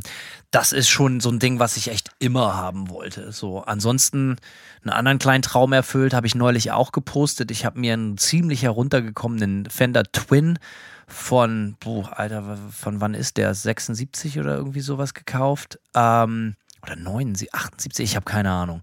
Nee, oder 71 ist er. 72 ist er, sorry, das ist ein 72er. So, ähm, und äh, der ist richtig runter. Der braucht einen neuen Cap-Job. Da muss ich Bias neu einstellen, neue, neue Röhren rein und so. Aber ich habe halt auch echt nur einen Apple und ein Ei dafür bezahlt. Richtig Glück gehabt. Es war so eine, eine interessante Sache. Habe ich hier bei Craigslist so, äh, so Kleinanzeigenmäßig, bin zu dem nach Hause gefahren, alter Mann. Und ich meinte so, okay, sag mal jetzt ehrlich, so, was, was, was ist hier der Haken? So, das ist sehr, sehr, sehr günstig, der Preis. Und das weißt du auch. So, er meinte so, ey, du kannst mir gerne mehr, mehr Geld geben, aber ich brauche Geld. So. Und da habe ich ihm natürlich den vollen Preis bezahlt. Normalerweise verhandle ich ja gern, so. ich meinte so, okay, I get it so. Und das war wirklich günstig. Und der sitzt jetzt in der Werkstatt bei mir auf der Werkbank und äh, ja, nach und nach erneuert. Ich werde euch auf den Laufenden halten. Ansonsten zwei neue Gitarren. Die eine habe ich ja gerade berichtet. Sonst so eine Billo-Gitarre, die ich wahnsinnig liebe. Ähm, ich habe einen original japanischen aus den 80ern meinem Kumpel Todd hier einen, tatsächlich ein Original HM2 aus den 80ern abgeschnackt. Ja.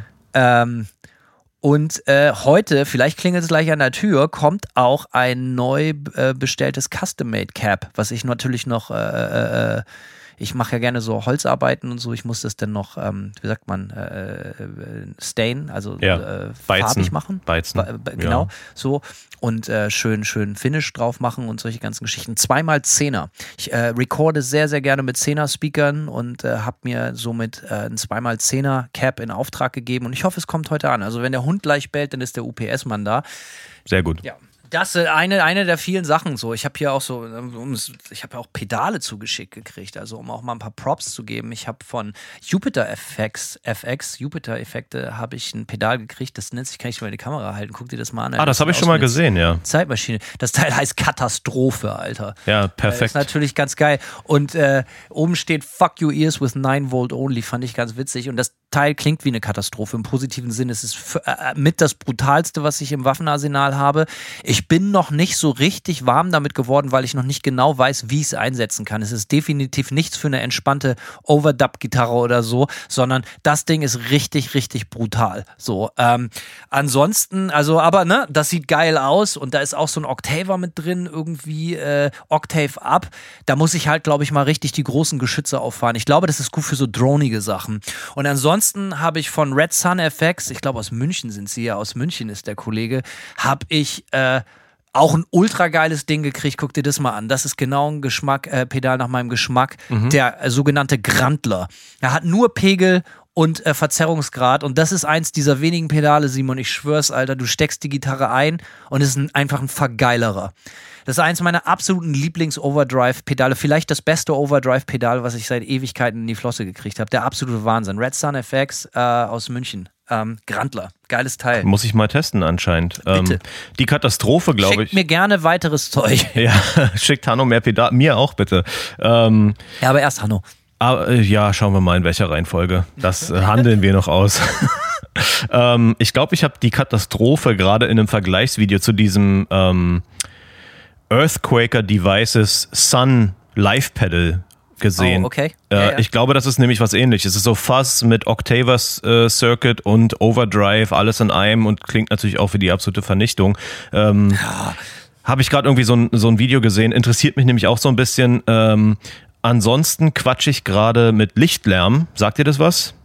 Überhaupt nicht. Okay, machen auch geile Pedale. Da geht gerade so. Ähm, auch Grüße nach Deutschland. Äh, da geht gerade so ein Pedal so ein bisschen durch YouTube. Ähm, der hat so ein Verzerr, äh, so ein Distortion-Preamp-Pedal, was in den ganzen Videos, in denen ich das so gehört habe, sehr geil klingt. Ähm, das heißt Gehenna.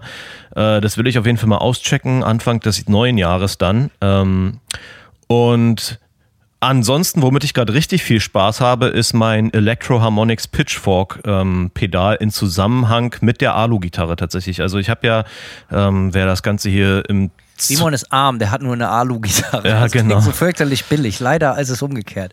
Äh, es ist leider umgekehrt, ja. Ähm, äh, wer das hier im Podcast ein bisschen verfolgt hat, ich hatte ja, wie gesagt, neuer die Gitarre gekauft. Da war da so ein Sunburst-Buddy mit Vibrato dran. Das war mir alles zu viel. Habe ich den Buddy komplett loaded verkauft und mir von Warmouth äh, einen ganz simplen Jazzmaster Buddy mit nur einem Pickup, mit einer Fixbridge und einem Volume Knob bestellt und das Ganze dann zusammenbauen lassen. Und ich muss ehrlich sagen, als ich die Gitarre bekommen habe, äh, zuerst, ja, in ihrem Originalzustand hat die sich furchtbar gespielt und ich dachte schon so, okay, äh, schade, dachte, das wird geil mit der Alu-Klampe, wird's aber nicht. Aber als dann, ähm, als ich die dann umgebaut habe, seitdem, also die Gitarre spielt sich unfassbar geil. Die hat auch dieses dünne äh, Halsprofil von EGC, ähm, was äh, äh, wirklich unfassbar dünn ist, einer der dünnsten Hälse überhaupt. Das ist äh, irre. Ich dachte, da kommt so ein Vintage-Hals an, halt so, ne? Aber äh, nada. Klingt auch mega geil und ähm, ja, ich habe jetzt, wie letztens erwähnt, mein, mein ganzes Rig, mein, meine 2x12er von äh, Omega und mein Amp äh, zurück hierher geholt in meine Bude von Keith und seitdem spiele ich extrem viel Gitarre wieder mal zu Hause. Ich habe so richtig Bock und äh, ja, dieses ähm, Electro Harmonics Pitchfork äh, bockt mich total ab. Ähm, Was macht denn das? So Pitch-Shifting, nehme ich an. ja, das kann Pitch shiften. Was daran geil ist, äh, also du hast eine Octaver-Funktion. Das ist einerseits ein Octaver, wo du einstellen kannst, ob du die obere Oktave nur haben willst, die untere oder beide Oktaven. Und dann hat es so einen Blend-Knob. Das heißt, du kannst auch die, diesen Octaver nur ganz leicht reindrehen äh, oder zumischen zu deinem sowieso schon existierenden Gitarrensignal. Und dann kannst du, wie der Name schon sagt, aber auch detunen, wenn du jetzt zum Beispiel eine kleine Sekunde mit reinmischen willst, um so Reibung zu erzeugen, ähm, dann kannst du das auch machen und du kannst halt äh, an diesem, anhand dieses Blendknobs kannst du halt sweepen zwischen deinem Gitarrensignal und dem, was das Pitchfork macht. Und damit ist es natürlich super äh, äh, vielfältig, wie viele äh, äh, abgefahrene Sounds du damit machen kannst. Und ich muss sagen, dass ich damit enorm viel Vergnügen habe und äh, ja, bockt mich total. Nochmal kurz zu dem Aluhals. Weißt du, was interessant ist? Ich habe da, ich, diese Aluhälse sind ja sehr, sehr modern. Also es geht schon wieder so ein bisschen runter, aber so vor in den letzten drei, vier, fünf Jahren hatte ich das Gefühl, das war so der allerletzte Schrei. Jeder war so voll auf Team Aluhals und hast du nicht gesehen. Und jetzt hattest du auch so einen und ich hatte mir überlegt, ey, vielleicht bestelle ich mir auch mal einen. Ich habe so eine alte Tele, so einen richtig fetten, dicken, schweren Korpus mit heftigen Tonabnehmern. Ich dachte, vielleicht ist es genau das Richtige. Ja. Dann habe ich mich auf die Suche gemacht und habe mir sehr viele Vergleichsvideos angehört zwischen so einem regulären Hals und einem Aluhals. Und ich muss sagen, ich bin persönlich etwas underwhelmed. Also ich finde, das ist jetzt kein 500-Dollar-Upgrade. Was mir aufgefallen ist an der Klampe mit dem Aluhals, ist, dass das Sustain unfassbar ist. Also das ist nicht vergleichbar mit überhaupt irgendeiner Klampe, die ich habe. Ähm, man muss allerdings dazu sagen, das sagen mir auch viele Leute, die komplett, also diese Voll-Alu-Klampfen spielen, dass das nochmal eine andere Liga ist, als jetzt in Anführungszeichen nur den Hals ähm, zu Okay. verbauen. Allerdings, also ich muss sagen, ähm, es hat auf jeden Fall einen uniken Soundcharakter. Man hört es sehr stark, finde ich, wenn man so Palm Mutes spielt. Die klingen halt sehr drahtig irgendwie. Du, das Pick Attack kommt irgendwie anders durch. Und ja, wie gesagt, das Sustain ist äh, unnormal. Also die Noten stehen ewig. Ich kann dir nachher mal ein Video schicken, ähm, was ich hier mal kurz so sloppy aufgenommen habe, wo ich auch mit dem, äh, wo ich die Klampe durch dieses Pitchfork spiele. Äh, und da hörst du das auch schon, dass die Gitarre einfach unendlich äh, sustained so. Also das ist schon auf jeden Fall geil und das ist so, Für mich, äh, ja, also für, Mhm. Ja. für mich, sorry, ähm, für mich halt einfach, ich will das gar nicht absprechen, so. ne, Natürlich ist mir schon bewusst, dass es geil ist, du bist ja kein Idiot, aber ich habe so gemerkt, du kennst dieses Gefühl, wenn wo man so abwägen muss, okay, habe ich jetzt Bock, mir was Neues zu kaufen, so aus so Novelty-Gründen, so, weil ich das auch eigentlich Bock drauf hätte oder, und ich habe halt entschieden, so, ey, das ist, für dasselbe Geld habe ich mir halt einen Vintage Twin gerade gekauft, so, was so ein Hals kaufen könnte. Klar, der braucht viel Liebe und Kohle, so, aber man muss halt so seine Prioritäten setzen. Und ich dachte so, ich glaube, ich kann ohne einen Aluhals leben. Also ich glaube tatsächlich, dass es, äh, dass du damit viel Spaß hättest. Was auch noch cool ist, ist so ein Nebeneffekt. Die Gitarre hat natürlich überhaupt, ke- also der Hals hat kein Trussrod, ne? Der, weil der verzieht sich natürlich nicht. Du hast halt keine Klimaeinwirkung und diese Gitarre ist halt irgendwie immer in Tune. ist halt auch geil so. Okay. Ähm, Ja, das, ähm, das feiere ich ziemlich ab. Aber ja, also ich glaube, ganz ehrlich, ich musste beim Spielen dieser Gitarre schon öfter an dich denken. Ich habe das Gefühl, dass du damit Spaß hättest. Wenn du mich gut, mal. Gut, schick sie rüber. Äh, na, das. Schickt mir, schickt mir eine Aluhälse. Ja, genau. Schickt Hannu äh, nur Aluhälse. Und mir die Pedale. Alter, ist, ist bei dir äh, Autorennen im Hintergrund oder was? Ja, hier auf der, auf der Schnellstraße hinten ist immer ganz schön Alarm, Alter. Es ist anstrengend. Richtig krass, Alter. Schade, was du erleiden musst. Naja, egal. Das Jahr ging weiter, äh, Mitte des Jahres. Ähm, wie wie sieht's denn aus? Was was war sommermäßig? Äh, sommermäßig. Ich war im Sommer. Ich war. Ich bin im, Fe im im April war ich in Deutschland. Da haben wir glaube ich auch eine Folge aufgenommen. So im April war ich in Deutschland für ein paar Wochen und dann war ich im Juli wieder ein paar Wochen. Wir haben tatsächlich Ende Juni diesen Jahres das erste Manta-Konzert seit über zwei Jahren gespielt, seit fast zweieinhalb. Das letzte davor haben wir in Mexiko-Stadt gespielt und das war in Seattle. Und so ein bisschen als Vorbereitungsshow für das, was eigentlich im Juli passieren sollte. Ich bin für ein paar Festivals nach Deutschland gereist. Es war natürlich Manta-Release am 15. Juli. Ähm, glaube ich. Und da hatten wir so ein paar Shows drumherum geplant und auch so ein, zwei, drei Festival-Dinger. So allgemein war da nicht viel los. Mhm. Und das war natürlich so, ich war in Deutschland und äh, jahrelang blieb man verschont.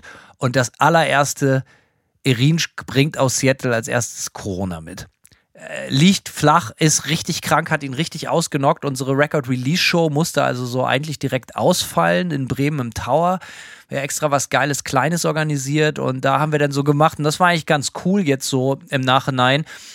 Irinsch saß mit geschlossenem Fenster im Auto oder stand draußen auf dem Parkplatz und ich habe mich drin mit den Leuten amüsiert und äh, wir haben einfach Merch verkauft und haben die Platte über die Boxen geballert und es sind auch richtig, richtig viele Leute gekommen. Das war sehr herzerwärmend und dann haben wir das Bremen-Konzert irgendwie später nachgeholt. Aber wir mussten leider ein Konzert, äh, das Tombstone Festival in Dortmund absagen. Total schade, weil das ist äh, natürlich, man hat sich drauf gefreut. Ähm, endlich mal wieder zu spielen und dann nichts lief glatt in diesem Jahr und auch mit dieser Platte lief irgendwie insgesamt überhaupt nichts glatt, aber wir haben es einigermaßen mit äh, Fassung getragen und äh, ja, irgendwie so im Sommer war ich dann halt auch wieder da und dann keine Ahnung, auch das, da war dann auch total der Wurm drin. Das Gute ist, äh, die Platte, das war so ein bisschen, ich habe lange gebraucht, um meinen Frieden mit dieser jetzigen Platte zu machen. Und es war natürlich versöhnlich, dass natürlich diese völlig absurde Chartplatzierung, ne? dass wir knapp an der Eins vorbei geschlittert sind, weil ein äh, Underground-Künstler namens Farid Bang auf die Eins gegangen ist, aber somit blieb die Zwei. Und das ist natürlich krass, wenn man sich irgendwie, du, du, ne, man fängt irgendwie eine Band an zu spielen, man gibt keinen Fick, macht genau die Musik, die man machen will und irgendwann reicht es aus. Deutschland ist, glaube ich, immer noch die drittgrößte Musiknation. So, und da auf die zwei zu gehen, ist auf jeden Fall amtlich. Ähm, das war auf jeden Fall ein großer Lacher. Was hast du im Sommer gemacht? Was habe ich im Sommer gemacht? Ähm, das ist eine sehr gute Frage. Ich habe im Sommer nicht viel gemacht, außer ähm, ja, man muss es ja fast sagen, wo du jetzt schon Manta ansprichst und Shows in Deutschland. Äh, wir hatten ja eigentlich zusammen eine Tour äh, angekündigt. Äh, Manta, Night Allerdings. Manta, Nightmare und Walborg. Und ähm, es zeichnete sich im Spätsommer dann irgendwann ab, äh, dass das schwierig wird. Ähm, aufgrund natürlich der, ähm, und das ist ja auch so ein Thema dieses Jahr gewesen, großes Thema. Dass natürlich äh, äh, die ganze Konzertlage so unabschätzbar war, dass Konzerte wegen äh, schlechtem oder, oder schwer abzuschätzendem Vorverkauf abgesagt werden mussten. Und ähm, ja, ich glaube, aus den 17 Dates, die wir insgesamt mit Nightmare spielen sollten, wovon ungefähr die Hälfte Manta-Shows waren, sind ähm, ja, ungefähr die Hälfte weggefallen. Also die Hälfte, glaube ich, bei euch ungefähr und die andere Hälfte bei den anderen Shows, die wir davor spielen sollten. Und da hat sich dann natürlich sehr schnell rausgestellt, dass das finanziell leider völlig untragbar für uns gewesen wäre. Und so mussten wir dann sehr, sehr schweren Herzens äh, die Tour absagen, was echt mich echt gewurmt hat. Ähm, weil ich das, ja, also ich sag mal, da, da wirst du am besten, das wirst du am besten beurteilen können, aber ich denke, die Shows sind geil gewesen, die dann stattgefunden haben. Die Shows waren sehr, sehr geil, sehr ja. versöhnlich mhm. äh, und waren dann halt auch alle fett voll. Damit konnte wirklich ein paar Monate vorher keiner rechnen, als auch eure Absage kam. Ich, äh, wir haben da eine Sonderfolge zugemacht. Äh, Shows und Touren ist der Ofen aus? Fragezeichen. Die, äh, wir haben mal in unseren Stats geguckt. Die wurde sehr, sehr oft gehört, auch oft verlinkt die Folge. Ähm, ich habe damals äh, einen Post dazu gemacht bei Facebook und bei Instagram und äh, ich glaube im Neudeutsch muss man sagen, dieser Post ist viral gegangen. Ähm, und irgendwie hat dieser Post dazu sehr, sehr viel Aufmerksamkeit gekriegt. Das war auf jeden Fall eine sehr, sehr interessante Erfahrung, weil ich nicht vorhatte, irgendwie jetzt Sprachrohr von äh, äh einer, einer, von, von, von mittelständischen Bands oder Künstlern zu werden, sondern ich wollte halt einfach nur die Manta-Situation erklären und die beruhte halt eben auf Tatsachen. Aber hinterher, also wie gesagt, der wurde irgendwie, was weiß ich, äh, unfassbar oft geteilt. Äh, also wirklich, es ging durchs ganze Internet, wirklich überall. Und viele Leute haben sich dann halt uns verlinkt und uns auf uns berufen und hast du nicht gesehen. In der Folge haben sich viele Musikmagazine gemeldet, um darüber Interviews zu machen. Dann auch, ich habe ein großes Interview noch in der Zeit dazu gegeben. Und irgendwann, die, die, die Interviewanfragen kommen immer noch rein zu dem Thema tatsächlich. Und irgendwann habe ich dann gesagt, so, ey, nichts für ungut, aber das reicht jetzt so ein bisschen, weil es geht ja nicht nur um Manta, sondern es geht um alle Künstler und Künstlerinnen da draußen. Und ich hatte da keine Lust, keine Lust jetzt irgendwie Sprachrohr für die ganze Nummer zu werden. Aber es war tatsächlich so, es konnte ja auch keiner ahnen, dass die Shows, die noch übrig bleiben, dann wirklich so gut besucht werden. So, aber zu dem Zeitpunkt, als wir das verfasst haben und wo ihr auch eure Teilnahme dann absagen musstet, da war das ja wirklich so. Ich kann das ja mal sagen, so, ne? Wir hatten von den Shows die wir dann abgesagt haben, ey, da waren teilweise unter 100 Tickets im Vorverkauf weg so. Und dann stellte sich auf einmal nach und nach heraus, hey, das geht ja nicht nur uns so, sondern ganz, ganz vielen Bands so. Und ich hatte das Gefühl, das hat jetzt gar nichts mit Selbstbeweihräucherung zu tun, aber ich hatte das Gefühl, dass ich und noch ein paar andere, dass wir da schon so ein bisschen die Dämme gebrochen hatten und auf einmal passierte das, was ich mir erhofft hatte, was passieren würde, dass die Leute so ein bisschen ehrlicher sind mit, warum finden die Konzerte nicht statt? Weil wir hatten das ja auch mal gesagt, so die Leute schreiben, hey, logistische Gründe, Reasons beyond our control und so eine Scheiße, aber die Gründe ist, ey, die verkaufen keine Tickets, man setzt sich ins Nest und man verliert höchstwahrscheinlich sehr, sehr viel Geld. Und, ähm, und die, das Touren wird nicht billiger. Ne? Nee, auf keinen Fall. Es wird ja sowieso, das davon mal abgesehen, die Vorverkäufe sind viel, viel schlechter und das Touren als solches wird generell auch einfach viel, viel teurer. Ich kann mich erinnern, dass, ey, was haben wir dieses Jahr für unsere Wochenendrutschen so an Busmiete teilweise bezahlt? Abenteuerlich, Alter. Ja. Abenteuerlich. Und Sprit natürlich obendrauf, ja. Ohne Frage. Ja. So, und das war, wie gesagt, das war unsere Sonderfolge dazu und das ist natürlich immer noch das Ding. Ähm, ich bin sehr gespannt, wie sich das entwickelt, was im in der ersten Jahr, ich bin sehr gespannt, was in der ersten Jahreshälfte mit Touren 23 passiert, wie, wie das, ob da, was ich hoffe, knock on wood, dass da wieder eine Normalität reinkommt.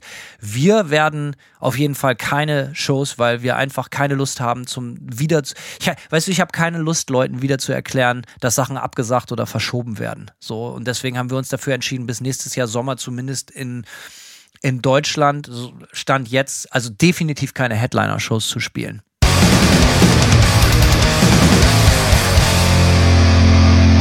Ja, das Thema hat sich natürlich auch noch weitergezogen. Ne? Einerseits klar, die Shows sind dann, haben dann stattgefunden und waren gut, die, die stattgefunden haben. Und das hat man so ein genau. bisschen, so ein bisschen auch, äh, ja, denke ich, also das, das ist vielenorts passiert, dass das, was dann stattfand, die Leute auch wahrgenommen haben. Es war ja auch, muss man dazu sagen, so eine ganz äh, interessante Phase mit Covid, worüber ich natürlich jetzt ein Lied singen kann, denn ich bin ja auch nach Deutschland gekommen und nachdem wir schon die Tour absagen mussten und äh, ja äh, darüber todtraurig waren, wollte ich ja dann wenigstens zur Show kommen äh, und mir das Ganze in Berlin angucken.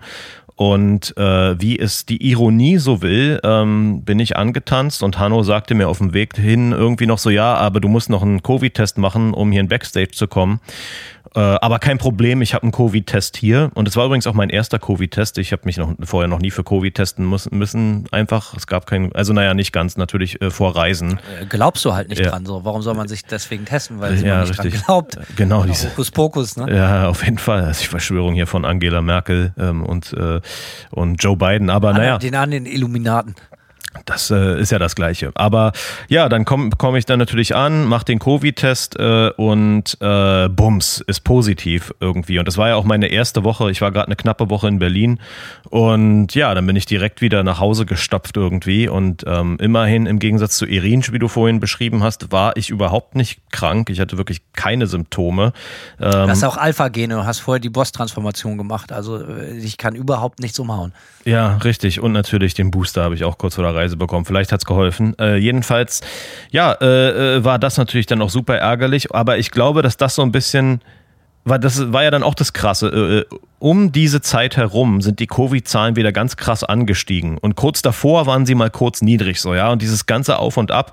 Jedenfalls haben die, ich glaube, man ist auch irgendwie an den Punkt jetzt angelangt, wo die Leute langsam begriffen haben, auch in Deutschland, wo man damit ein bisschen pingliger ist, vielleicht auch nicht zu Unrecht, aber die Leute haben begriffen, dass man damit leben kann und wie man damit leben kann. Und äh, leben muss. Und leben muss natürlich. Es ja. geht halt nicht weg, Alter. Und das sind jetzt so, wir sind jetzt fast drei Jahre drin. Ähm, ich will jetzt nicht irgendwie solche Plattitüden raushauen, wie jetzt langsam reicht's, aber es ist halt, es geht halt nicht weg. Und äh, wenn die Leute halt auf Konzerte gehen wollen, so, dann, dann muss man halt einfach damit rechnen, dass man sich vielleicht auch irgendwie ansteckt. So, das ist halt, ich hatte es tatsächlich immer noch nicht, ne? Gar nicht. So, ähm, äh, mit, natürlich gehöre ich da absolut zur Minderheit. Nicht äh, wissen gesagt, zumindest. Ja, ja, ich habe wirklich viele Tests gemacht aus unterschiedlichen Gründen, immer okay. wieder. So und auch äh, natürlich so ein bisschen Hypochonder auch.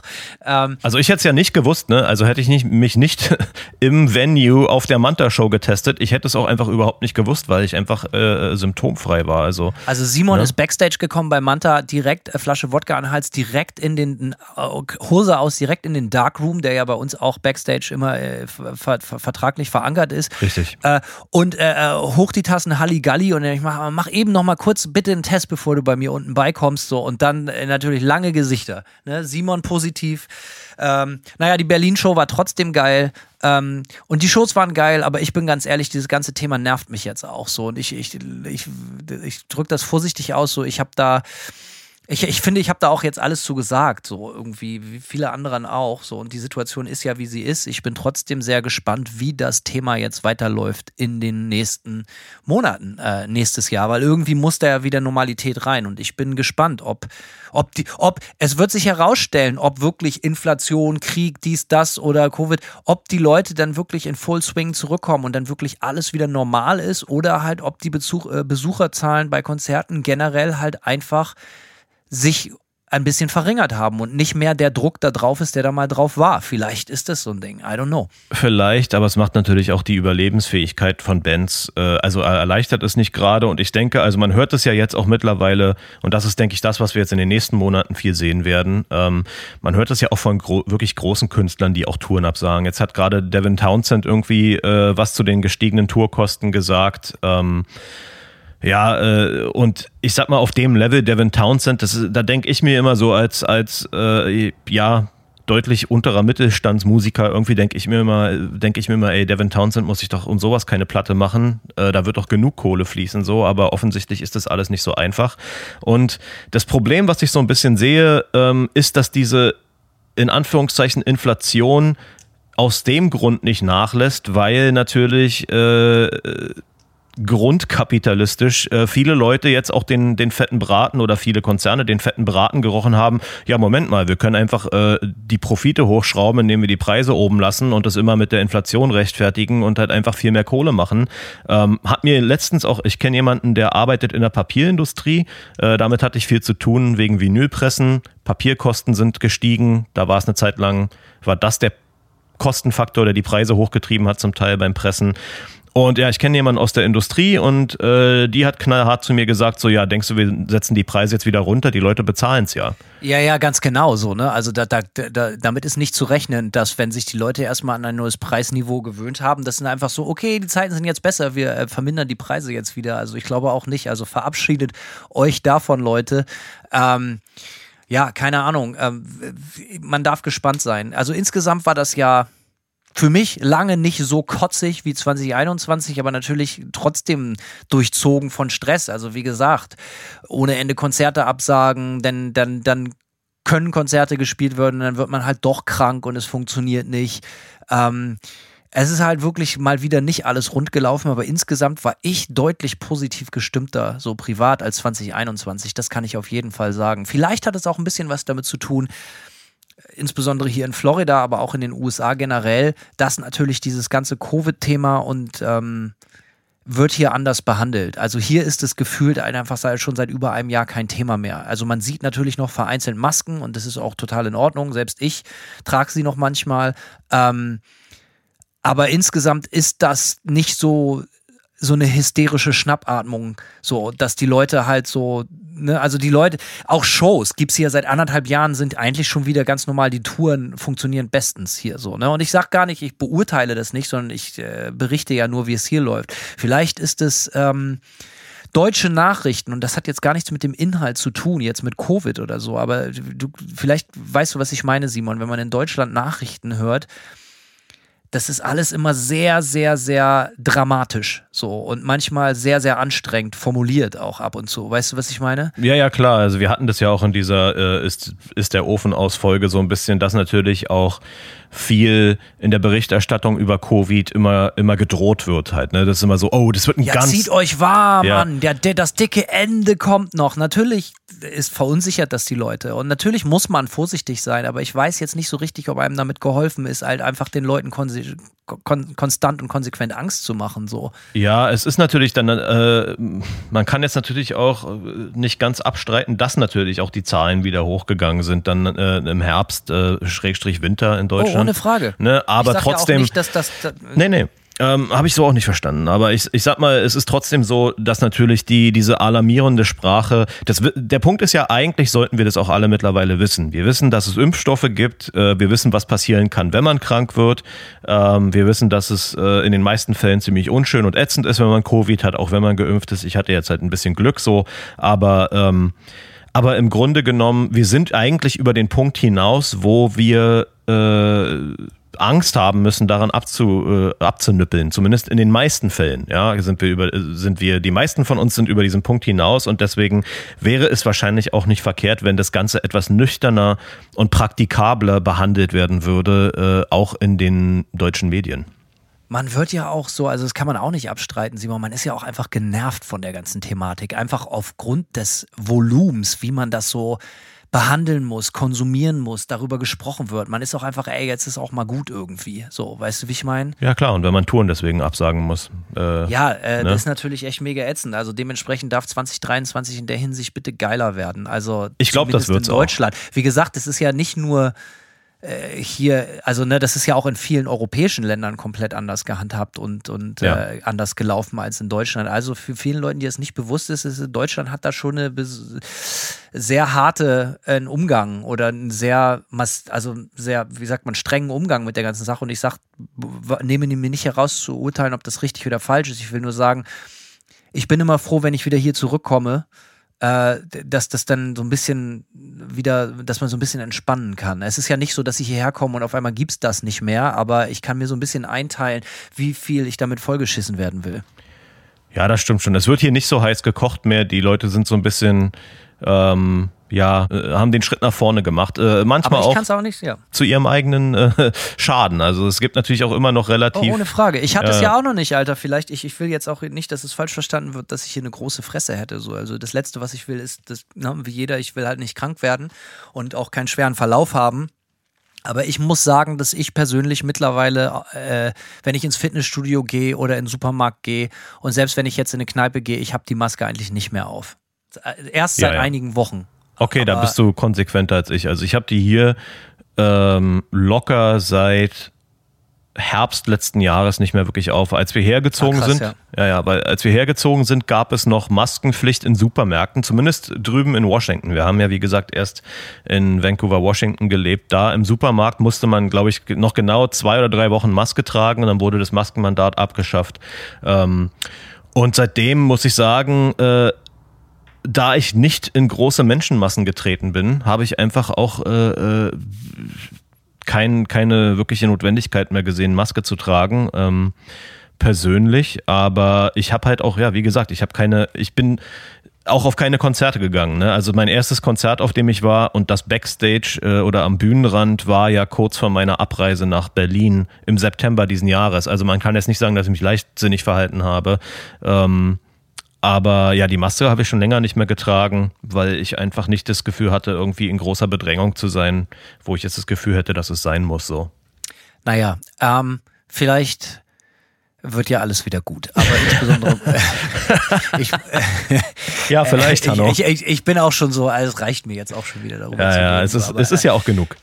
Ich denke, es wir wird besser was- werden. Es, es ja, wird besser es werden. Muss, es muss, es muss, es muss. Ähm, Eine andere Sache, äh, so, so kurze Anekdoten, die dieses Jahr noch passiert sind. So, ähm, irgendwann auch in der zweiten Jahreshälfte, oh, ich hoffe, ich liege da nicht falsch, wurde ja auch so ein paar Sachen, äh, äh, Pantera Reunion. Ich meine, Ja. du, du bist genau wie ich eigentlich großer Pantera-Fan. Ähm, Moderat. Moderater ja, Pantera-Fan. Ja, äh, wie, wie, wie stehst du dazu? Ähm, wie stehe ich zu der Es gibt Re ja es gibt Hass und äh, Stechen, Hauen und Stechen Ja. im Internet, weil die Leute, die Meinungen gehen ja sehr auseinander. Ich habe da auch eine sehr klare Meinung zu, aber ich bin sehr gespannt, was du davon hältst. Meine Meinung ist äh, vielleicht zur Überraschung von niemanden relativ äh, neutral. So, ich habe ehrlich gesagt, ich, ich verstehe das ganze Brimborium da drum nicht so. Ähm, ich habe einen so einen Live-Mitschnitt jetzt mal geguckt, klang alles soweit okay. Die Leute regen sich darüber auf, dass Zack Wild nicht exakt den Ton von Dimebag Daryl äh, reproduziert und auch so ein bisschen so seinen eigenen Flavor rein. Ist mir alles völlig Wumpe. Klang eigentlich okay. Äh, und ich meine, natürlich geht es darum, nochmal richtig Kohle abzuschröpfen. So, das muss einem ja klar sein, aber es ist ja trotzdem irgendwie auch Fanservice so. Und es gibt ausreichend Leute, die Pantera-Songs einfach live hören wollen, mit einer halbwegs, äh, mit einer halbwegs, mit einem halbwegs stabilen Line-Up, was das irgendwie rüberbringen kann. Und ich würde jetzt einfach mal mich aus dem Fenster lehnen soweit und sagen, das kriegen die gebacken. Und äh, die Leute sollen entweder hingehen oder nicht. Es ist so, also dieses ganze Rumgesabbel immer um die ganze Scheiße und dieses Aufgerege, ähm, äh, verstehe ich einfach nicht so. Das ist, äh, äh, es ist ja so einfach, es zu ignorieren, wenn man keinen Bock drauf hat. Ich finde das die ganze Nummer schon ein bisschen krass. Also ich finde, das als Pantera Reunion hinzustellen schon ziemlich albern. Also ich finde es wirklich massiv albern. So, weil es ist halt einfach de facto, es sind für mich noch mehr als Phil Anselmo waren der Drummer und der Gitarrist äh, waren für mich Pantera, die, die DNA des Sounds. Natürlich mit dem Gesang von Phil Anselmo so, aber das finde ich schon richtig krass. Und Rex Brown, der Basser, hat ja jetzt auch, ist jetzt auch krank geworden und äh, die letzten Konzerte, wenn ich mich ganz, war dann halt original Phil Anselmo und drei andere Musiker, die äh, Pantera-Songs gespielt haben. Ich finde das schon ziemlich heftig. So, äh, äh, ja, ich finde es nicht geil.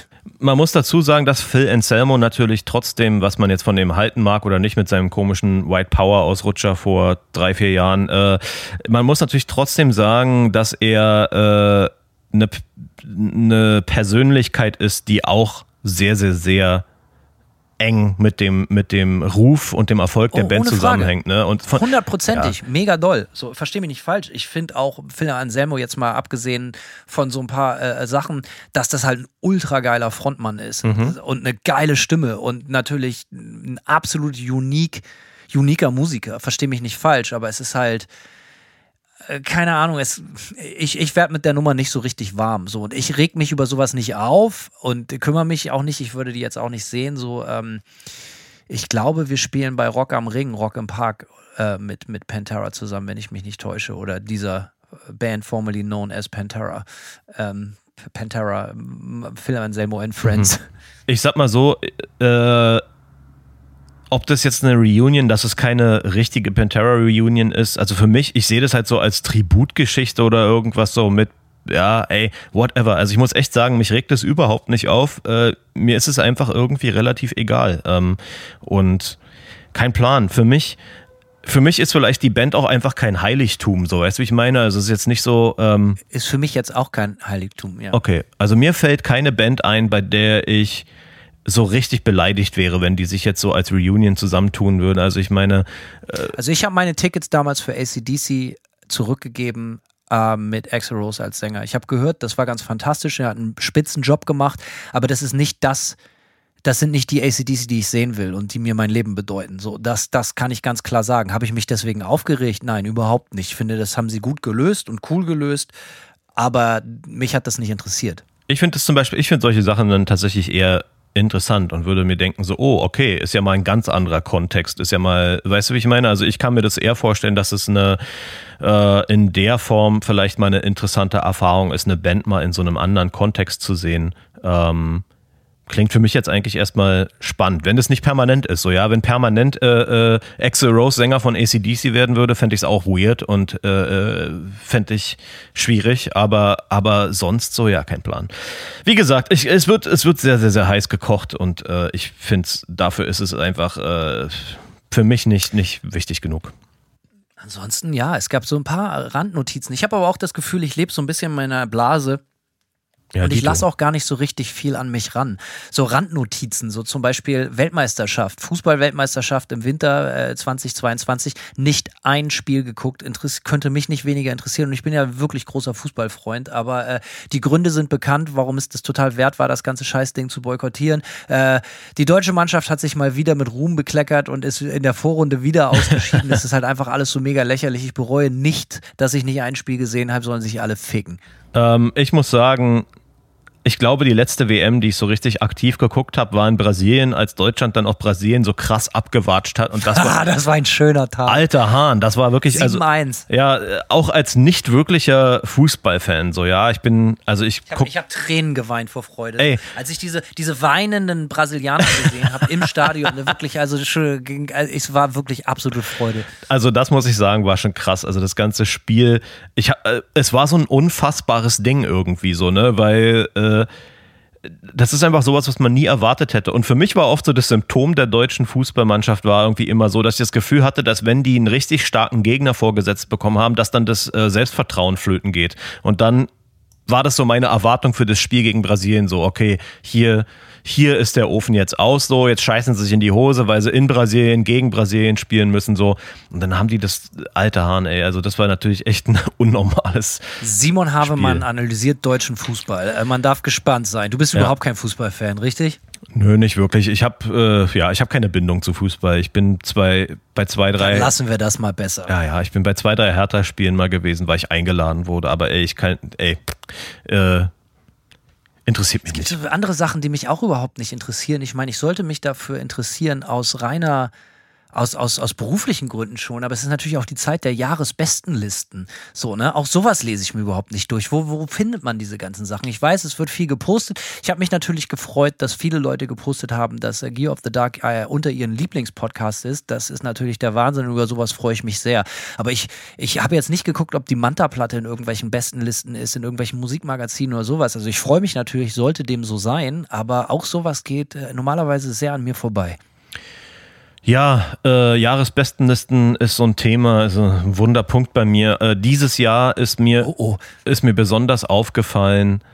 Ähm, also wir hatten ja, ich habe mich ja schon tausendmal über diesen ganzen Revival-Scheiß aufgeregt, aber das ist mir dieses Jahr gar nicht so sehr aufgefallen, was mir dieses Jahr besonders aufgefallen ist bei den Jahresbestenlisten, die mir so bei Facebook ähm, aus irgendwelchen ähm, Presse-Outlets mir über den Weg laufen, ist, dass das alles so krass vorhersehbar ist, dass die Bands auf den Jahresbestenlisten eh die äh, größten und populärsten Bands im Metal-Sektor sind. So, ja. Und, und wenn du dann Slipknot und Machine Head und äh, ja, diesen äh, also, also diese absolut typischen Sachen landen, landen auf diesen Jahresbestenlisten. Man, ich finde mittlerweile auf so Jahresbestenlisten von diesen Typ von der Metal-Presse A, nichts mehr, was ich nicht schon also entweder was ich nicht schon kenne oder was nicht total safe ist so irgendwie. Also Musiktipps findet man auf Jahresbestenlisten. Dieses Jahr finde ich e- enorm wenig so. Ähm, vielleicht sind mir auch einfach die falschen Listen über den Weg gelaufen. Aber gerade so Ja, die, Leute, postet doch mal eure besten Platten. Das muss ja jetzt Genau. nicht eine Top-10-Liste sein, aber haut mal gerne in die Comments, was so die besten Platten sind für euch. Also ist für uns natürlich, für Simon und mich immer sehr interessant, äh, auch zu lesen, was unsere verehrten Zuhörerinnen und Zuhörer äh, sich privat so geben. Neben Nightmare und Manta.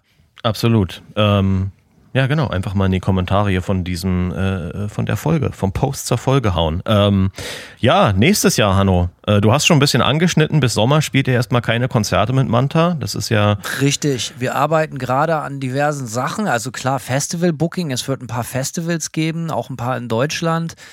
Ähm, aber auch da, ganz klar, muss ich sagen, auch äh, es ist immer noch irgendwie schwierig, auch jetzt irgendwie.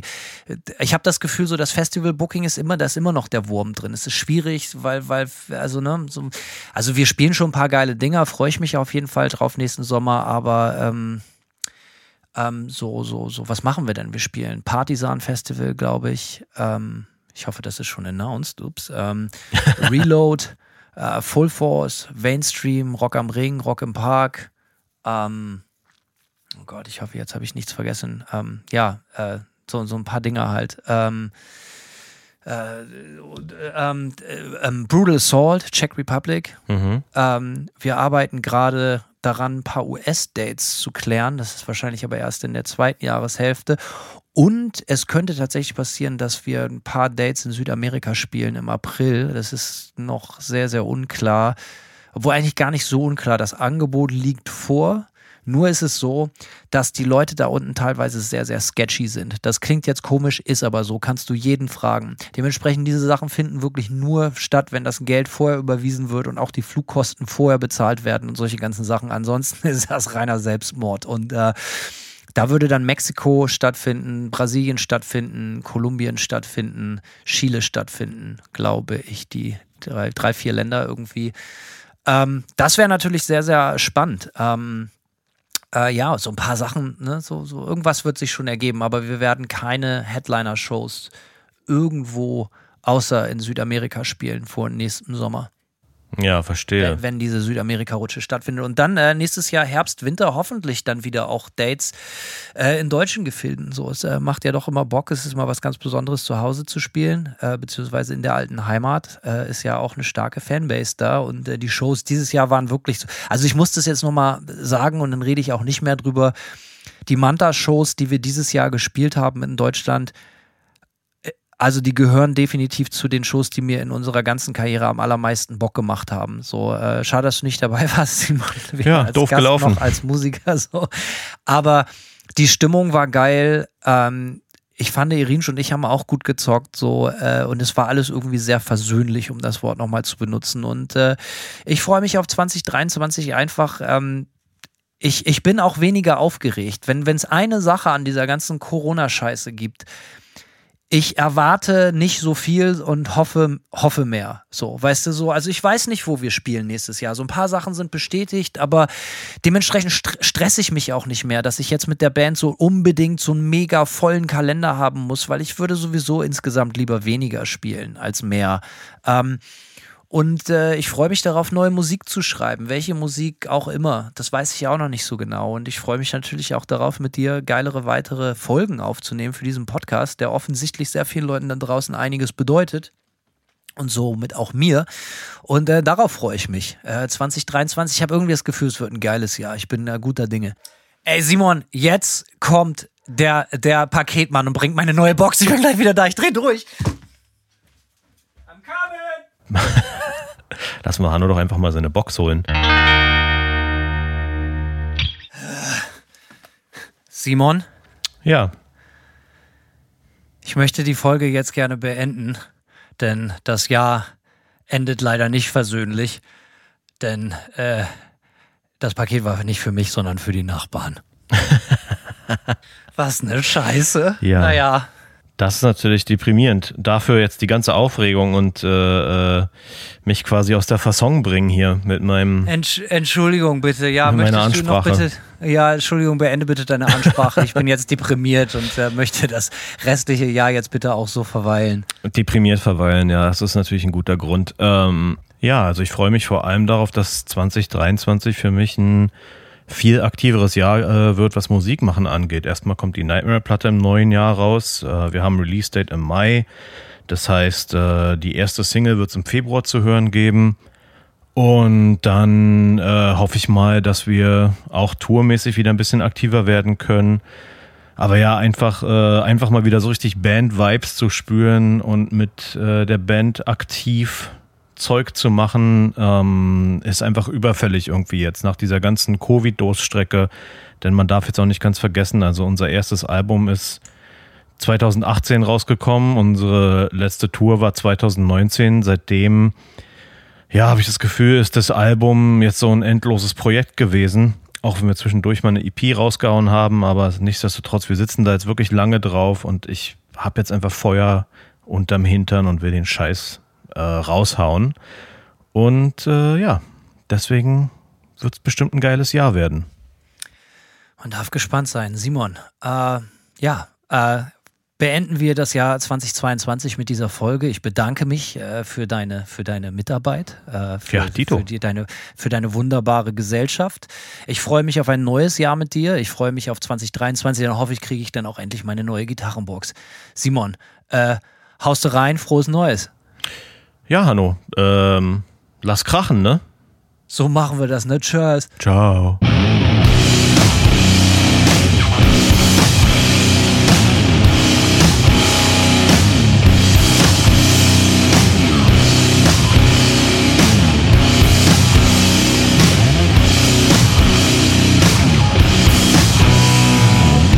They serve one master. That is destruction.